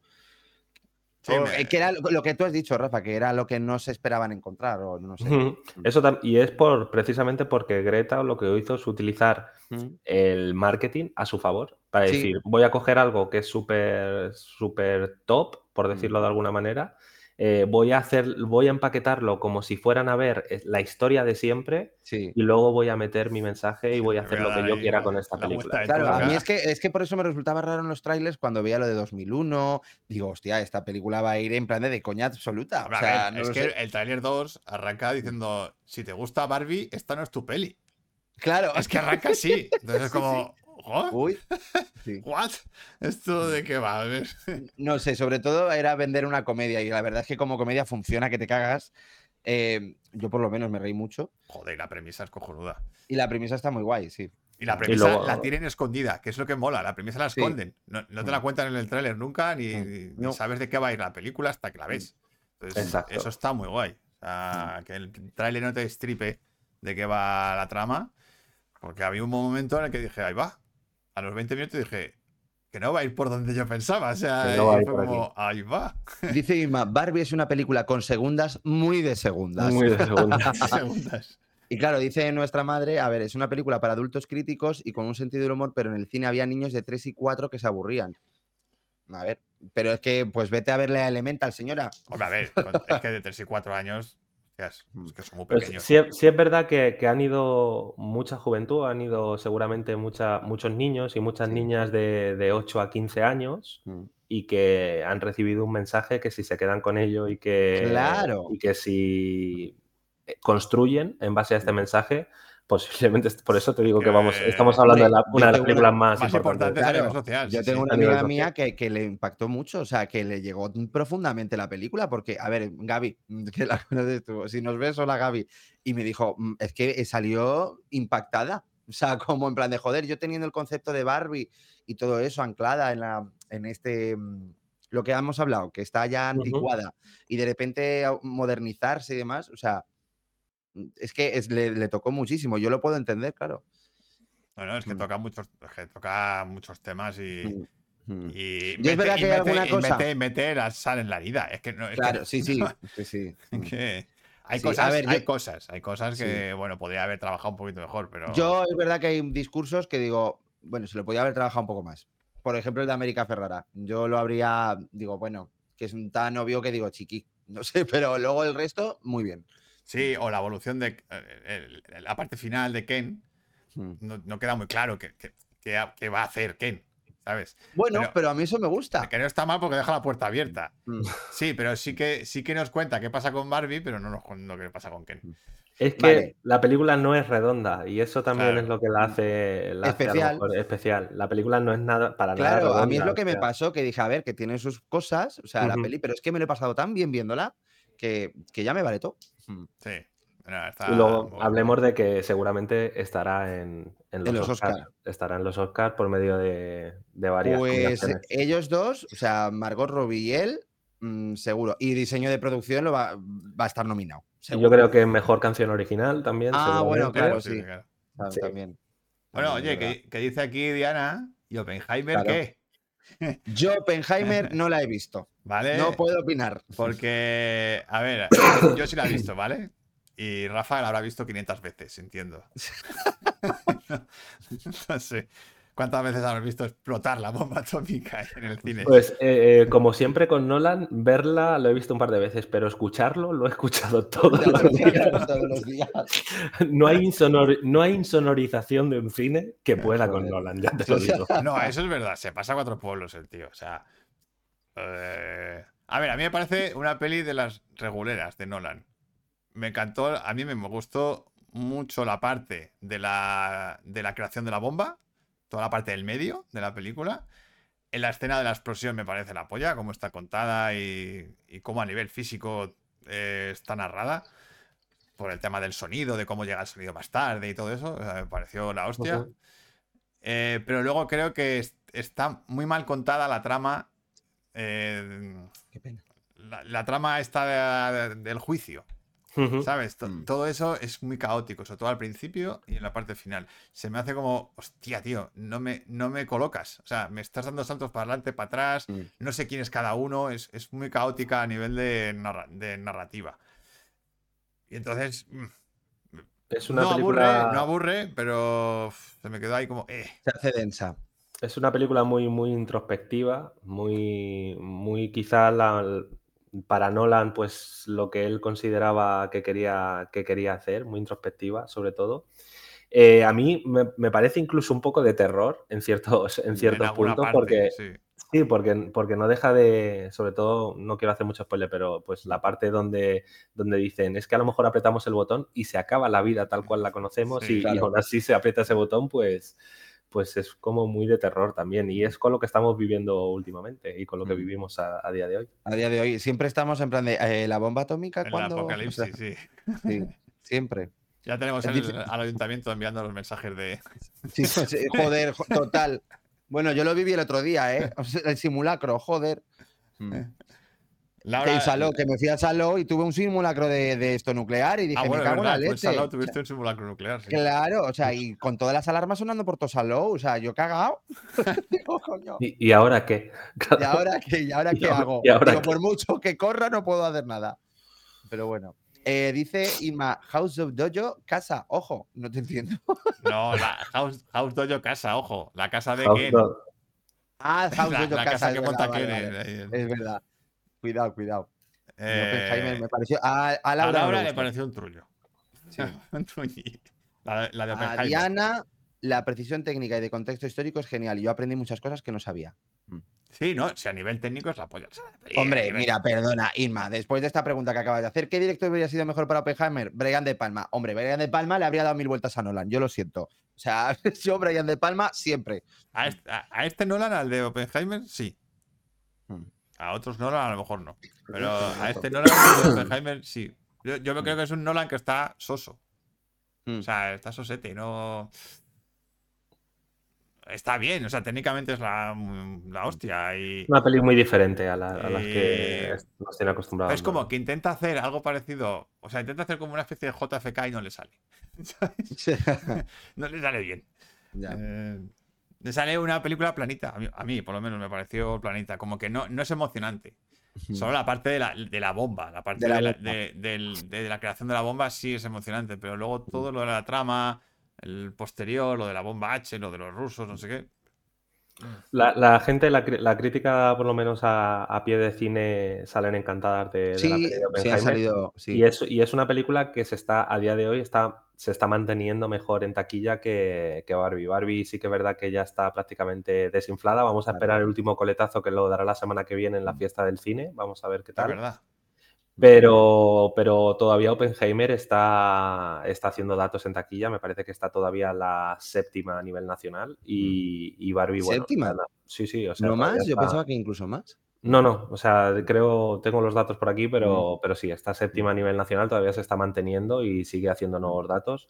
En el, en el mercado Joder, español es ya. que, por ejemplo, en, eh, internacionalmente, o sea, mundialmente, creo que es la quinta o tercera o cuarta.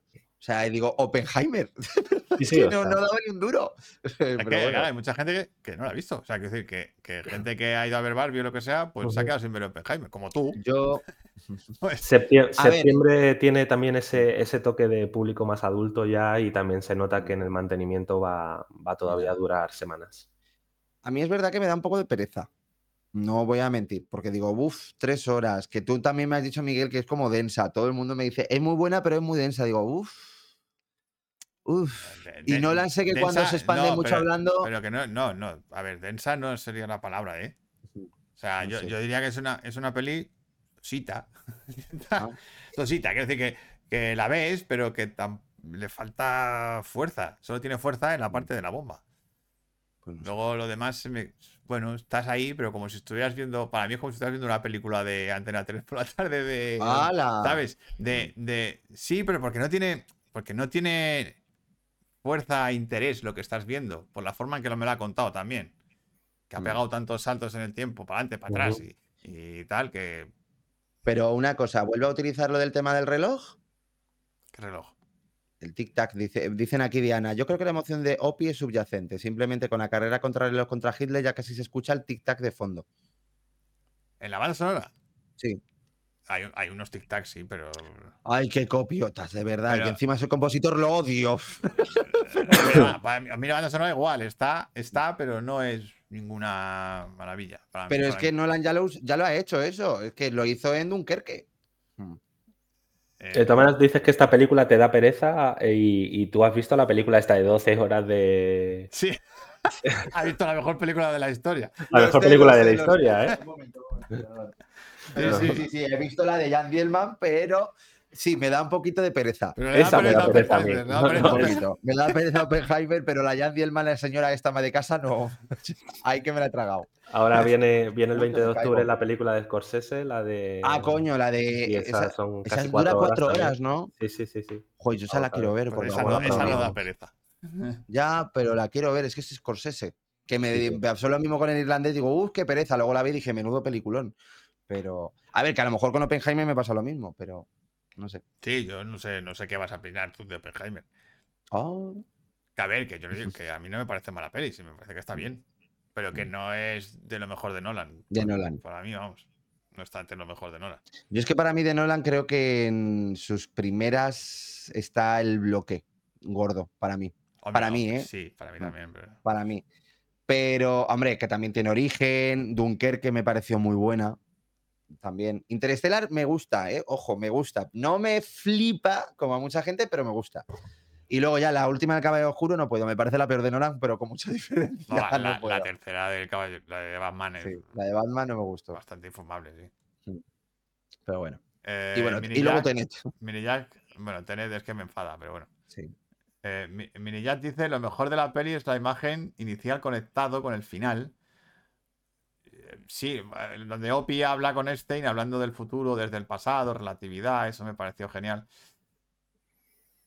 Es un recurso bastante manido dentro de guion, o sea, que es bastante esperable. Es decir, que no es algo que digas, hostia, qué recurso acaba de usar Nolan, se acaba de sacar aquí un, La chorra. una chorra aquí, ¿no?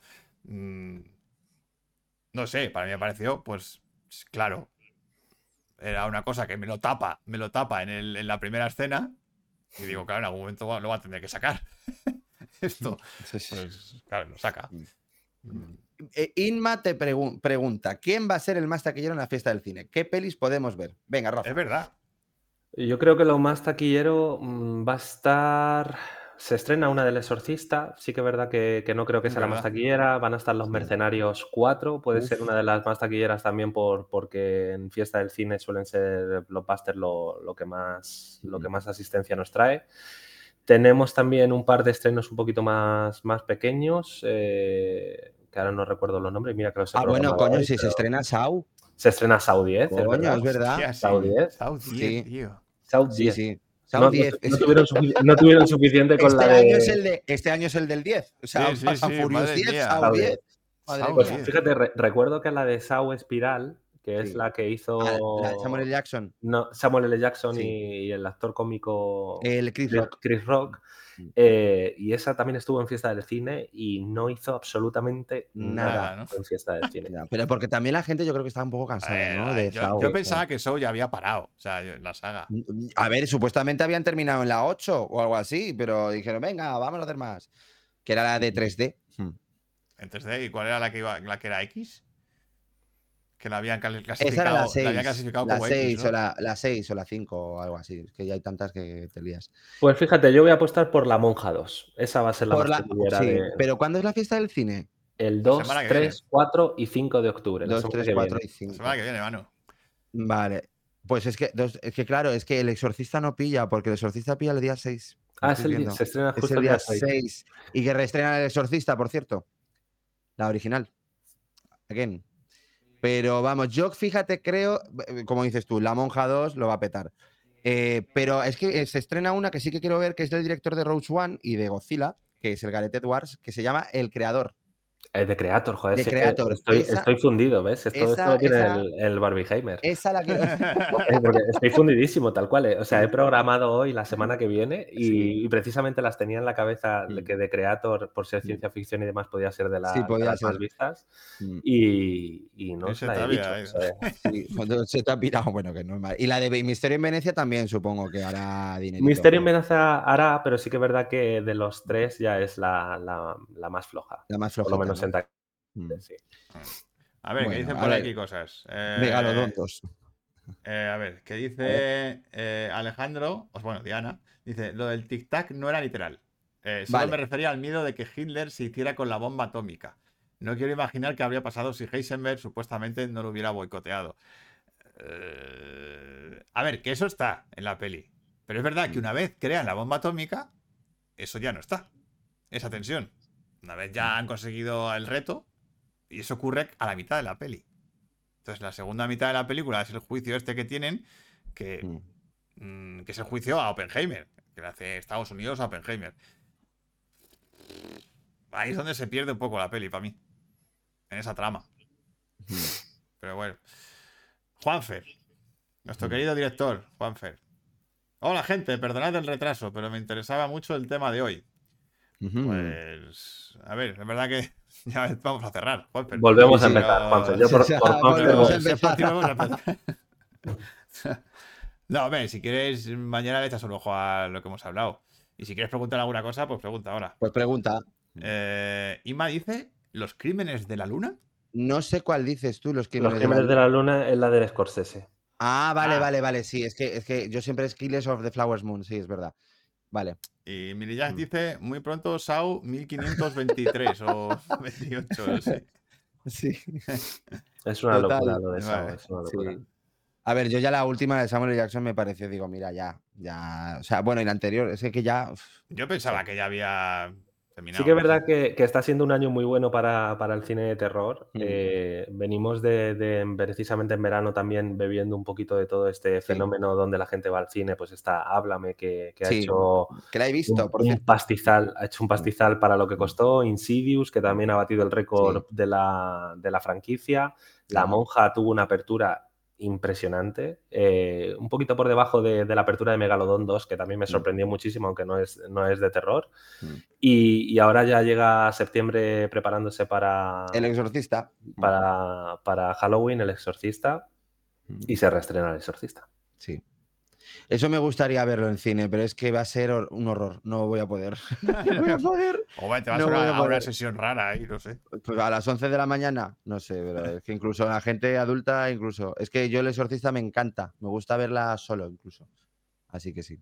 Pero, pero es verdad que tampoco no hay tanto de terror. O sea, como igual que otros años que de repente estrena poco a poco, a poco, a poco, a poco. No, no veo yo muchas por lo que estoy viendo. Pero bueno. Bueno, Bueno, yo sé que se estrena The Killer, la de David Fincher. Esa sí que la tengo que ver también. sí, esa tiene buena pinta, sí. Pues además, como que vuelve a, a sus orígenes. Es David poco. Fincher, me da lo mismo. Bueno, la verdad, sí, la verdad es que David Fincher da igual, David sí. Fincher. Hay que verlo siempre. Así que sí. Eh, a ver, que por aquí siguen peleando con Oppenheimer. sí. Diana dice, claro, la segunda mitad cojona con el descubrimiento de que funciona y todas sus implicaciones. Sí. O sea, que está eso, pero no sé. A mí, a mí Nolan no me transmite esa tensión. No, no. Se me queda ahí como desinflada la peli en la parte final. Mm. Eh, Ima dice, ¿de qué se le acusa a Oppenheimer? No queda claro. De rojo. Y Diana dice básicamente de rojo. De, rojo. Ya Sí, está. bueno, ve, que luego empieza a tener pesadillas y se empieza a encontrar mal y tal. Pero bueno. Halloween se acerca, dice Inma. Sí, se acerca, se acerca. Sí. ¿Cuál es la peli de Halloween este año? Habrá mu- muchas Barbies y muchos Ken, seguro. Ay, sí, sí, sí, hombre, segurísimo, seguro. Joder. Barbie muertos. Barbie Ken muertos, muerto. que muertos y. Ah, Yo gané una vez en Halloween en un festival de disfraces porque me disfracé de Matilda. Estuvo ¿De Matilda? Me disfracé de Matilda en Halloween y gané el premio de mejor disfraz. Manda cojones, macho. Pues sí, de. Matilda. Bueno, pues vamos a cerrar, chicos, el de Barbenheimer. Que sí que nos ha dado aquí para rato. Y muchas monjas, sí, también, es verdad, muchas monjas. Eh, pues nada, Rafa, muchas gracias. Muchas por gracias a vosotros. El primer capítulo de Bricocine de la temporada placer. 3. Sí, sí, estar aquí en muchísimas vuestra gracias. vuelta. Y, Como siempre. Y que vaya muy bien la nueva etapa esta en los cines. Sí, Porque ahora, Sí. ahora Rafa es. Cuéntalo tú. Geren- Gerente regional, todo el Barbenheimer por lo menos ha tenido, ha tenido también su recompensa y ahora voy a ser gerente regional de... Todavía no sabemos muy bien las regiones que voy a llevar, pero bueno. bueno, Eh, la ah. pregunta es, ¿cobras mejor? Sí. Bueno, eso va implícito en sí mismo, pero la verdad que, que sí que también puedo decir de que no ha habido dinero en el mundo que hubiera que pague este verano, ya te lo digo. Ya. Has perdido años de vida. ¿eh? Sí, sí, He perdido, he perdido muchos años de vida. Joder. Dice Diana, Manu, fotos de ese disfraz, por favor. De- Ay, pues, eh, pues ahora mismo no tengo. ¿No aquí. tienes? Ay, No. qué pena, hombre. Mm. Bueno, pues. En los Eh. años de vida, en los años de vida que he perdido, se dicen que por trabajar se pierden cinco minutos de vida por trabajar una jornada normal de ocho horas. Yo debería haber muerto en 1876 ya. Sí, tú ya, vamos. Debería llevar muerto 100 años. Debería llevar muerto 100 Sí, sí, años, sí. si, si el trabajo quita vida. Pero una cosa, ¿cuánto te ha durado todo esto? Quiero decirte, el fenómeno gordo. El Gordo, fenómeno gordo. gordo ha sido hasta la tercera semana de agosto, por lo tanto un mes completo. eh, Madre mía, es que es un mes ha sido un fenómeno. Porque es que además, como digo, se han retroalimentado muchísimas películas y, y, por ejemplo, ya cuando se estrenó Megalodon 2, que nosotros ya veíamos como esa caída, Sí. y de repente Megalodon 2 hace la apertura que hizo con ese estreno, Mm. eh, no nos lo esperábamos nadie y dijimos, esto está cambiando, esto está pasando Mm. algo. Madre Joder. mía, joder. Un mes entero. Inma dice que estás más guapo desde que cobras más. ya, me lo dicen mucho. El dinero, bueno, no da la felicidad, pero ayuda. Bueno, ayuda. Y eso porque no estáis viendo la barriga que se me ha quedado. Bueno, Rafa, pues nada. Bueno, un abrazo. Aquí. Un abrazo Un muy abrazote. fuerte y hablamos pronto. Chao. Muchas gracias. A ver, uy, que tengo aquí el Barbenheimer puesto y todas estas cosas aquí. Barbenheimer. Bueno, pues vamos con la última sección, ¿vale? Que es la de grandes directores. Y hoy vamos a hablar de quién, Manu. Tú lo sabes. pues a ver, yo lo sé. Mm, ¿qué- ¿De quién se habla aquí? ¿De quién se habla aquí? ¿Quién es nuestro director favorito? Siempre. De mi hermano, sobre todo. Pues vamos a hablar. Uy, esto no es. Espérate. Vamos a hablar de Vamos a estadísticas. estadísticas. Vamos a hablar de estadísticas. Vamos a hablar de Alfredo, del señor Alfred Hitchcock. Para empezar esta sección, pues ¿de qué vamos a hablar? De, para muchos, el mejor director de todos los tiempos. Por cierto, una cosa, dice nuestra madre que hay que tener en cuenta los 40 grados del mes de agosto y que en el cine se está fresquito. En ese aspecto tienes razón. Sí, sí, la verdad que Rafa se ha librado Pero de- otros años también ha pasado lo mismo y no. Bueno, vamos a hablar un poquito de del señor Alfredo. Bueno, Alfred Hitchcock fue un director y productor británico ampliamente reconocido por su habilidad para crear suspense y su dominio del lenguaje cinematográfico. Conocido como el maestro del suspense, dejó un legado duradero en la historia del cine con su estilo distintivo y su enfoque innovador en la narrativa y el manejo de la cámara. Vamos a ver alguna de sus pelis. Psicosis. 1960. Psicosis es un hito del cine de terror psicológico que desafió las convenciones narrativas de su época. Hitchcock utiliza el lenguaje visual de manera magistral, empleando técnicas como el arenque rojo y ángulos de cámara inusuales para crear una sensación de inquietud y desconcierto en el espectador. Y esto es un resumen muy básico de todo lo que hace Psicosis. Eh, de hecho, en el canal de Bricocine tenemos dos vídeos dedicados, dedicados exclusivamente a esta peli. Así que os los recomiendo. Buscáis Bricocine Psicosis y ahí tenéis uf, de todo sobre esta película. Vértigo. Que, pa- que hasta hace poco era la mejor película de todos los tiempos. Hasta que vino la Jan Dielman. vino Jan Dielman, ¿vale? Vértigo, 1958. Vértigo es un thriller psicológico que destaca por su uso hábil del lenguaje cinematográfico para explorar temas de obsesión y manipulación. Hitchcock emplea el zoom y el seguimiento de la cámara para intensificar las emociones y crear una conexión visual entre el protagonista y el espectador. Esto del zoom y el seguimiento es lo que se llama eh, eh, traveling compensado. ¿Vale? Que es una cosa que hizo Hitchcock aquí y que lo puso de moda. Y de hecho, para mucha gente es el, el plano vértigo. O sea, o el plano de vértigo. Ah, vale, sí, sí, el plano de vértigo, Vale, vale. dice, Vamos a hacer un plano tipo Sí. vértigo. O para algunos es incluso el plano Hitchcock. Aunque bueno, Hitchcock Ah, tiene sí. bastantes planos. sí. Hombre, tiene unos cuantos. Tiene unos cuantos, pero, el, pero para muchos es el Yo tengo el mío preferido, ya lo comentaré luego. final. vez el tipo Hitchcock. Bueno. Los pájaros. 1963. Los pájaros es un ejemplo notable del uso del lenguaje cinematográfico para generar tensión y miedo. Hitchcock aprovecha el sonido y el montaje para crear una atmósfera opresiva, utilizando planos detallados y elusivos para mantener al espectador en constante expectación ante los ataques de las aves. Y aquí lo del sonido es tela, ¿eh? Porque es que basa todo en el, en Sí. el montaje de sonido. Sí, porque encima no hay ni banda sonora siquiera. No hay ni banda sonora, nada, todos son, son efectos de sonido y. Y de hecho, cuando están encerrados en la casa, en la parte final, no ves ni siquiera a los pájaros. Es verdad. Solo los oyes. Sí. Y es acojonante la tensión que se crea solo con el sonido. Brutal esta película. La ventana indiscreta, 1954, que mi hermano qué habló, de ella hace poco porque la re- revisionó. Eh, la ventana indiscreta es un thriller visualmente impactante que demuestra el dominio de Hitchcock en la creación de suspense a través del lenguaje cinematográfico. Utiliza el encuadre y el encadenamiento de planos para involucrar al espectador en la perspectiva limitada del protagonista, generando intriga y tensión constantes. Porque es verdad que la peli siempre está en el punto de vista de él. De él. Siempre vemos toda la película desde su punto de vista.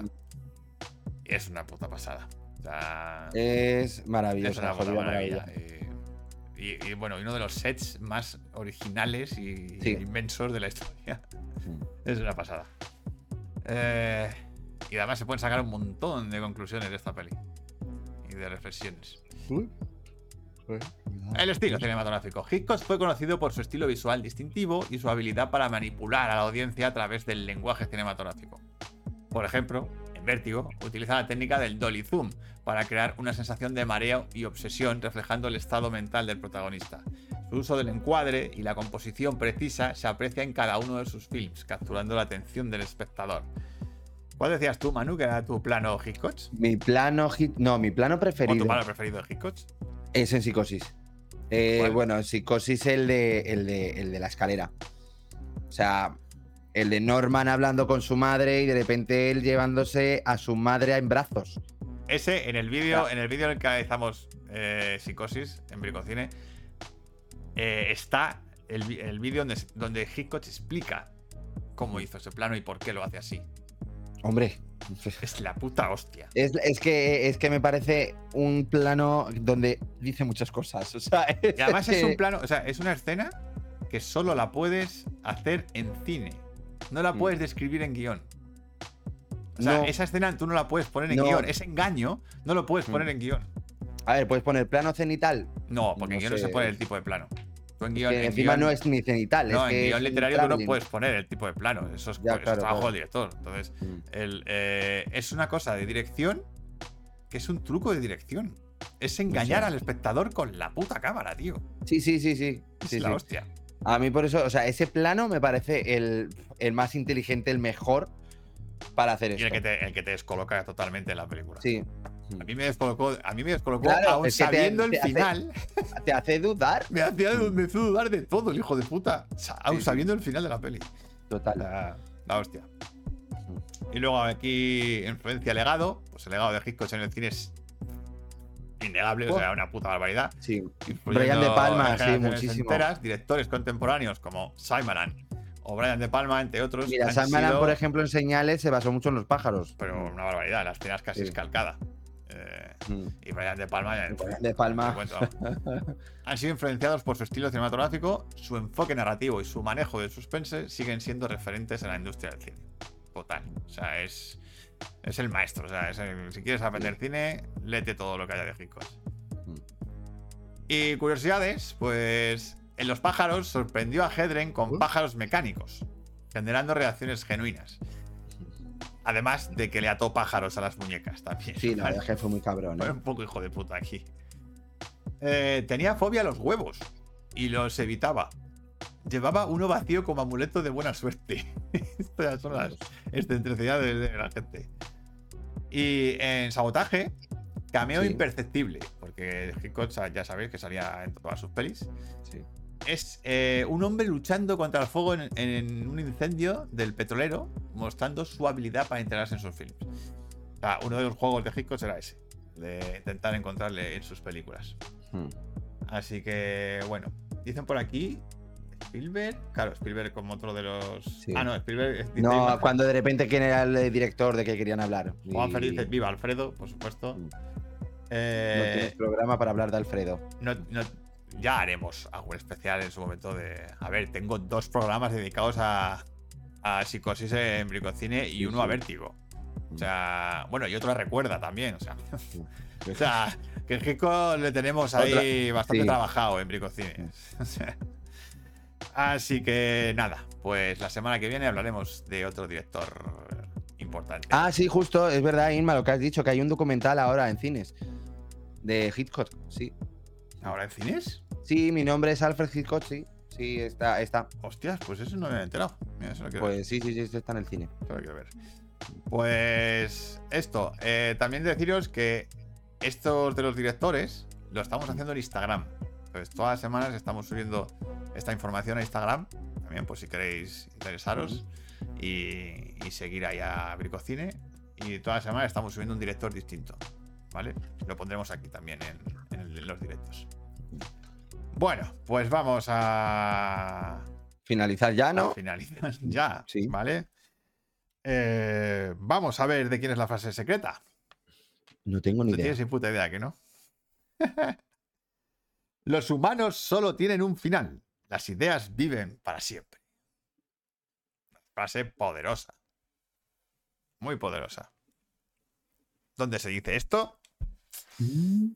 A ver, A ver, está. gente. ¿Alguno sabe de qué película es esta frase? Los humanos solo tienen un final, pero las ideas viven para siempre. Blade Runner. Blade Runner, dice Mini Jack. No, aunque podría. Es verdad que es una frase que podría ser de Blade Runner. Pero no. No, no es de Blade Runner. Prometheus. Prometheus. ¿Vas a, vas a decir todas las de Ridley Scott? Eh, eh, Sí, sí, total. Legend. Alguien. 2001. 2001, dice Diana. No. No. Podría ser, pero no. No. Sí, la verdad es que podría ser del 2001. Adaptation. Adaptations. Eh, Inma Barbie. dice que la frase secreta es de Barbie. ¿Y es de Barbie? Tienes razón. ¡Ay! ¡Ay, coño! Ya, es verdad. Es verdad, no me acordaba. es de Barbie. Es verdad. sí, es sí, verdad. sí, sí. Es verdad. Es una de las pelis de hoy. Decían por aquí origen, inteligencia artificial. Pero no. Es de Barbie. Es de Barbie. Toma frase de Barbie que suelta aquí. Mm. Unas perlas tienes ahí. Es que tiene unas perlas esta frase, esta peli. que es para notarlas. Es verdad. De hecho, a mí, yo me quiero hacer la camiseta que lleva Ken. O sea, Ay, ya, ya sé cuál la del final. Es la polla. O sea, esa camiseta. Me parece un mensaje cojonudo, o sea, a nivel social. Pero que lleva de camiseta al final, no me acuerdo. ¿No te acuerdas? No, bueno, luego me lo dices. Vale, luego te digo. No lo voy a decir porque es un spoiler. es No, por es- eso. Es, un spoiler del final. Mm. Diana dice yo robot. No. No, no. Bueno, a lo mejor, Pues eso, claro, o sea, Barbie es, es- es un robot, a lo mejor. es un robot. Podría ser. Bueno, chicos, pues hasta Bueno. aquí hemos llegado con el programa de hoy. Eh, anunciaros también, bueno, ya lo sabéis muchos, pero que Bricocine, eh, ahora para ser eh, eh, mecenas de. Bricocine, eh, te haces también mecenas de Synapsis Films, la productora que hace Bricocine y que hace más cosas, que hacemos eh, cortos, Cortos. películas, series, Perdón. hacemos todo. Eh, de hecho, bueno, deciros que esta semana hemos recibido premio a mejor premio del público por perder, ¿vale? En, el Festival de Cine de Madrid. Y que es un cortito sobre la adicción de los más jóvenes a los móviles, que está funcionando bastante guay en festivales. Y nada, que sepáis que ya los que sois mecenas de Brigocine, pues ya sois mecenas también de Synapsis Films y estáis colaborando para que estos proyectos salgan adelante. Y si queréis ser mecenas, pues tenéis que entrar en canalbricocine.com y ahí tenéis ahora ya varias opciones, ¿vale? Porque antes era 3 euros al mes, ahora tenéis unas cuantas. Desde un euro al mes, bueno, un euro al mes no eres, no eres mecenas de Bricocine, pero, pero eres mecenas de Synapsis Films. Eh, 3 euros al mes eres mecenas de Bricocine y ya a partir de ahí para arriba eh, siempre vas a ser mecenas de Bricocine. Con tus privilegios y tus cosas. Que si Recordaros- estamos Dice Rafa si estamos invitados a la gala de los Goya. Eh, bueno, bueno, Bueno, cuidado. os, ¿eh? os comento una cosa. ¿Os acordáis de Sergio Milán? Que ¿Quién entrevistamos se le aquí entrevistamos aquí? y que muchas veces entra por aquí y habla con nosotros en el chat. Sergi. Sergi, nuestro querido Sergi. Pues, Pues Sergi, Cuidado. con su corto de actos por partes, que lo estuvo presentando aquí también en Bricocine, eh, y que yo estuve ahí ayudante de dirección, y bueno, o sea, lo está petando, pero lo está reventando en, en los lo está, festivales. la está arrasando. ¿Vale? Entonces ya ha ganado premios en, en- mejor montaje en Fugaz. eh, está pre- eh, nominado para los em, eh, los 4K. Y está dentro de la selección para los Goya. O sea, ahora mismo depende solo de los académicos. Sí, Si la gente le vota, mm, Sergi va a entrar directamente a, a los Goya. a los Goya y va a ir a la Por gala. favor. Y va a ir a la gala. que lo gane. Y va a ir a Por ganar. favor. Va a ir a ganar. Por favor, tiene un corto que es una puta maravilla. O sea, ya me acuerdo que aquí visteis alguna escena, pero, pero si en algún momento, que ahora mismo está en festivales, podéis ir a verle, ir a verlo, porque es una joya. Es una joya. Y os va a emocionar mucho. Y nada más, pues eso, que si queréis ser mecenas, pues eso, canalbricocine.com y ahí sois mecenas de Synapsis Films y de Bricocine.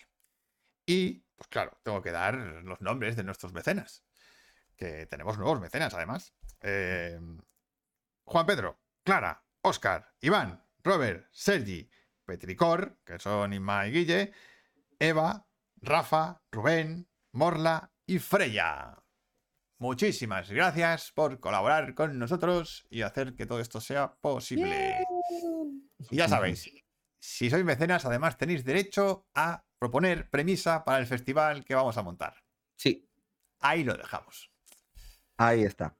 Así que, chicos, Oye, ¿y de, qué, y de qué hablamos la semana que viene? Lo decidimos nosotros, ¿no? eh, sí, ¿vale? Porque, Vale. porque como esta semana no ha habido votación, tenemos un listado enorme de temas que, habéis propuesto vosotros todavía. Que por cierto, han quedado empate en la encuesta. Hostia, no jodas. Hostia, como la vida, real, como la vida real, o sea, es la hostia, ¿eh? Sí, sí. Como la han vida quedado real. empate. Mm. La madre que lo parió. Jaime Barbie empate. Mm. Qué curioso. Bueno, pues chicos, que tengáis vamos. muy buena semana. La semana que viene, recordar, hay votaciones. Votamos la primera ronda de premisas para el festival. A ver qué coño sale. A ver qué Sí, sí. proponéis esta semana. Y que paséis muy buena semana. Pasad muy buena semana, chiquis. ¡Que viva el cine! Eso, Siempre. que viva el cine. Cancel. ¡Chao! Chao.